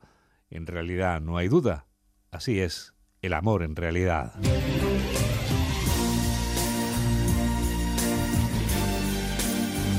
Es una película que provoca lágrimas de pena y de alegría porque es capaz de conmoverte y de hacerte reír. Su elenco está formado por unos intérpretes que hace un mes se reunían en un programa especial de la cadena norteamericana ABC justo ahora que el filme está a punto de cumplir 20 años. El elenco de intérpretes británicos es magnífico, como magnífico es el guionista, que es el mismo de Cuatro bodas y un funeral o Notting Hill. Todos ellos logran una película perfecta o casi perfecta. Mamen Rodríguez Astre nos cuenta todo lo que no sabíamos de un filme cuyo título se traduce al español como El amor en realidad, pero que no hizo falta traducir porque todos conocemos por su título original en inglés, que es Love Actually. La palabra actual y se repite hasta 22 veces en toda la película y dura 128 minutos, una pasada para una comedia romántica y el primer montaje llegaba a las 3 horas. Siempre que me siento pesimista por cómo está el mundo, pienso en la puerta de llegadas del aeropuerto de Heathrow. La opinión general da a entender que vivimos en un mundo de odio y egoísmo, pero yo no lo entiendo así. A mí me parece que el amor está en todas partes. I feel it in my fingers. I feel it in my toes. I feel it in my toes, yeah. Christmas is all around me. Todo es real, risas, abrazos, momentos de felicidad. Se fueron un día a Heathrow y rodaron por doquier. Aquella imagen que les gustaba, corrían a buscar a los protagonistas para obtener la autorización y poder usarlo en la película. ¿Por qué no vienes y duermes en nuestro piso? En fin, si no es demasiada molestia. Aunque hay un problema. Solo tenemos una camita y no hay sofá. No nos llega el dinero para pijamas. Oh, ¿Aún no conoces a Carriet? ¿Hay una cuarta? Sí. ¡Salud! ¡Salud! Kim Massar se lo pasó también este día rodando la escena que según se comenta cuando le llegó el cheque con lo cobrado lo devolvió. Consideraba que valía con lo que había disfrutado. Por Dios, es la mitad del libro. No, merece la pena. Para, para, si está dentro.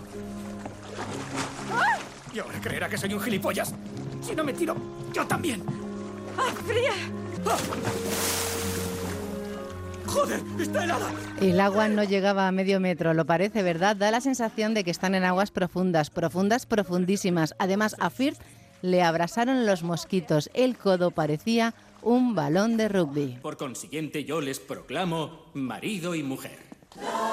¿Es cosa tuya? no.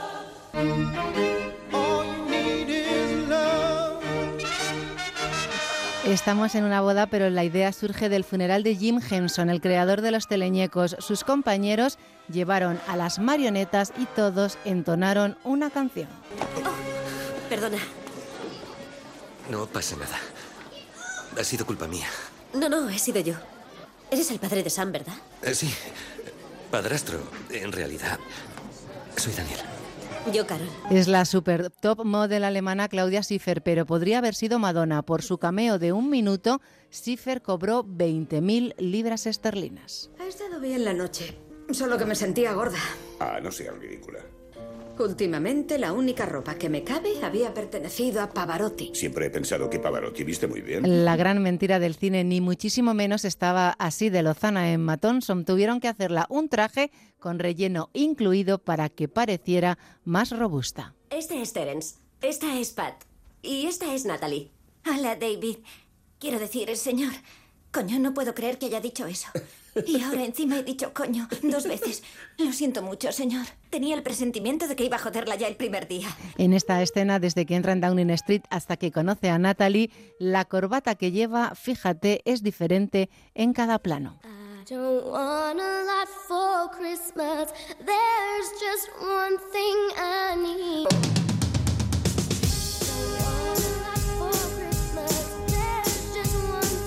Este año 2022 ha dejado muchos sonidos para el recuerdo. Yo estoy reduciendo la cesta de la compra lo máximo posible porque septiembre junto a enero es uno de los meses más complicados, por lo menos para mí. Ya no hay quien haga la compra. Antes llenabas la cesta y ahora con cuatro chuminas te fundes el sueldo. Ningún dron kamikaze puede extinguir el amanecer de Navidad. Veremos su resplandor incluso bajo tierra, en un refugio antiaéreo. Llenaremos nuestros corazones de calidez y luz. Ningún misil puede hacerles daño. Se romperán contra nuestro espíritu de acero y nuestra lucha continuará sin cesar. No está amenazado por apagones planificados o de emergencia y nunca sentiremos la falta de coraje y la invencibilidad. Nunca pude imaginar que la dirección nacional de mi partido iba a actuar de un modo tan cruel y tan injusto contra mí. No puede haber nada más grave que acusar a alguien de la propia casa con responsabilidades de gobierno de corrupción y hacerlo sin pruebas, metiendo por medio a mi familia, que nada tiene que ver con la política. Tengo la conciencia muy tranquila, llena de agradecimiento, sin rencor ni frustración.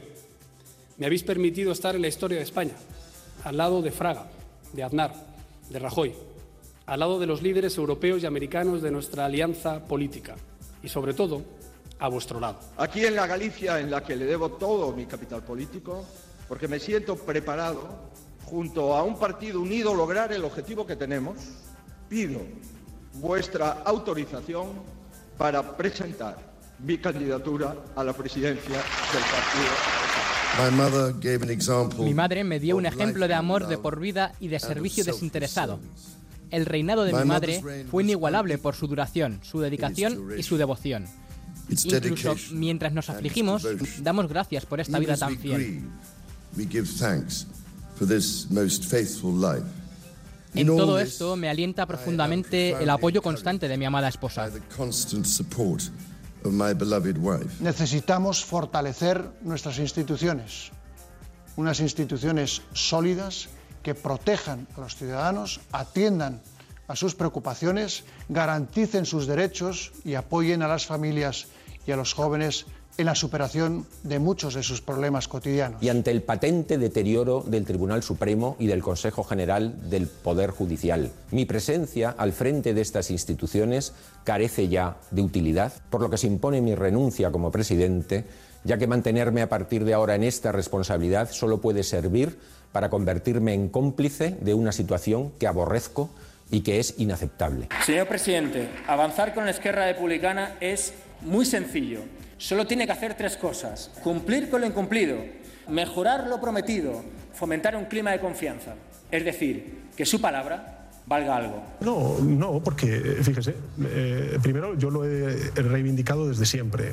Eh, parece que a lo largo de, estos últimos, eh, de estas últimas semanas hay distintos grupos parlamentarios que han dicho que están dispuestos a que podamos reformar ese delito de sedición y renombrarlo. Y en segundo lugar, antes, al contrario, eh, el independentismo no pide una reforma del Código Penal. El independentismo lo que pide es la amnistía. Desde que sufrimos el encarecimiento de los combustibles, estoy ganando un 50% menos. Eh, yo no sé qué trabajador en España podría soportar eh, seguir trabajando viendo su sueldo recortado a la mitad. Yo ya opto por ir andando. No quiero seguir pagando tanto por gasolina.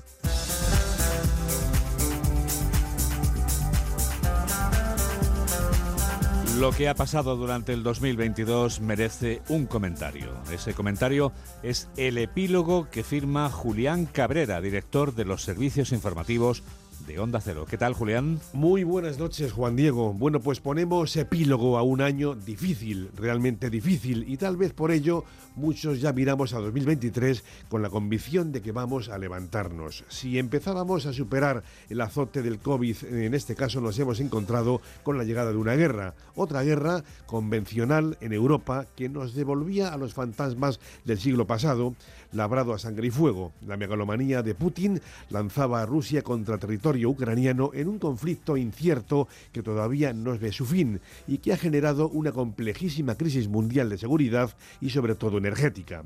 El gas se cotiza por las nubes y las economías europeas se han tambaleado como nunca, especialmente con un aumento de los precios que en el caso de España ya venía incluso desde antes de la guerra.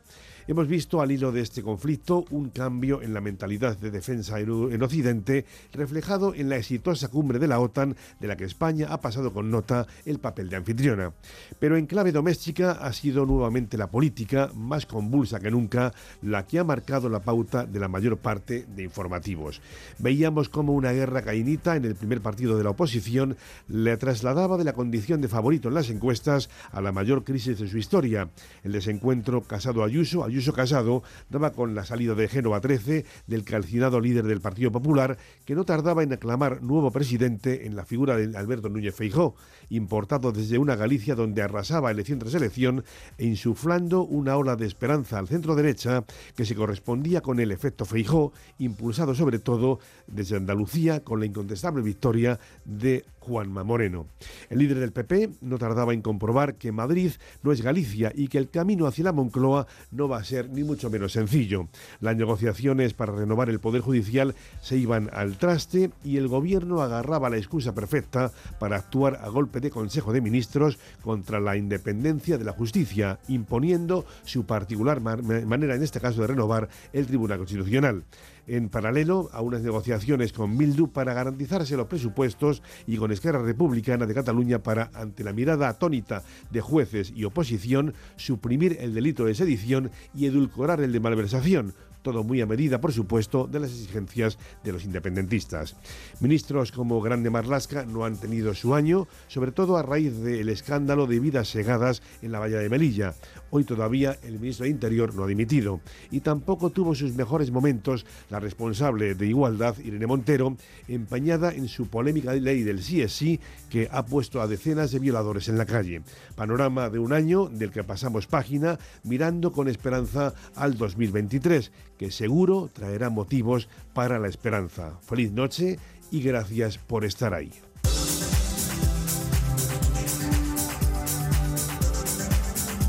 Lo que pase ahí fuera durante el año que está a punto de comenzar será ya la historia del año que viene, porque la vida sigue.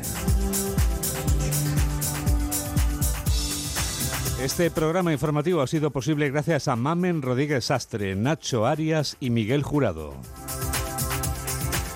Y por supuesto, ha sido posible gracias a los periodistas de los servicios informativos de Onda Cero en toda España. Nosotros somos, como siempre, los últimos.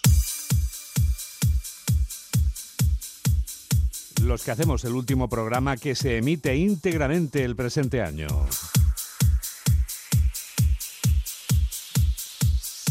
El programa al que damos el relevo es el que atravesará la medianoche y nos llevará ya al año nuevo. Lo conduce Fernando Mejía y se llama Música para la Nochevieja.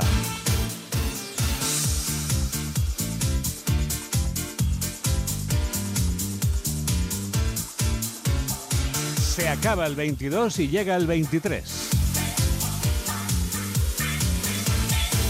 Deseamos que tengas salud y que puedas disfrutarla con ese derecho de valor superior que llamamos libertad.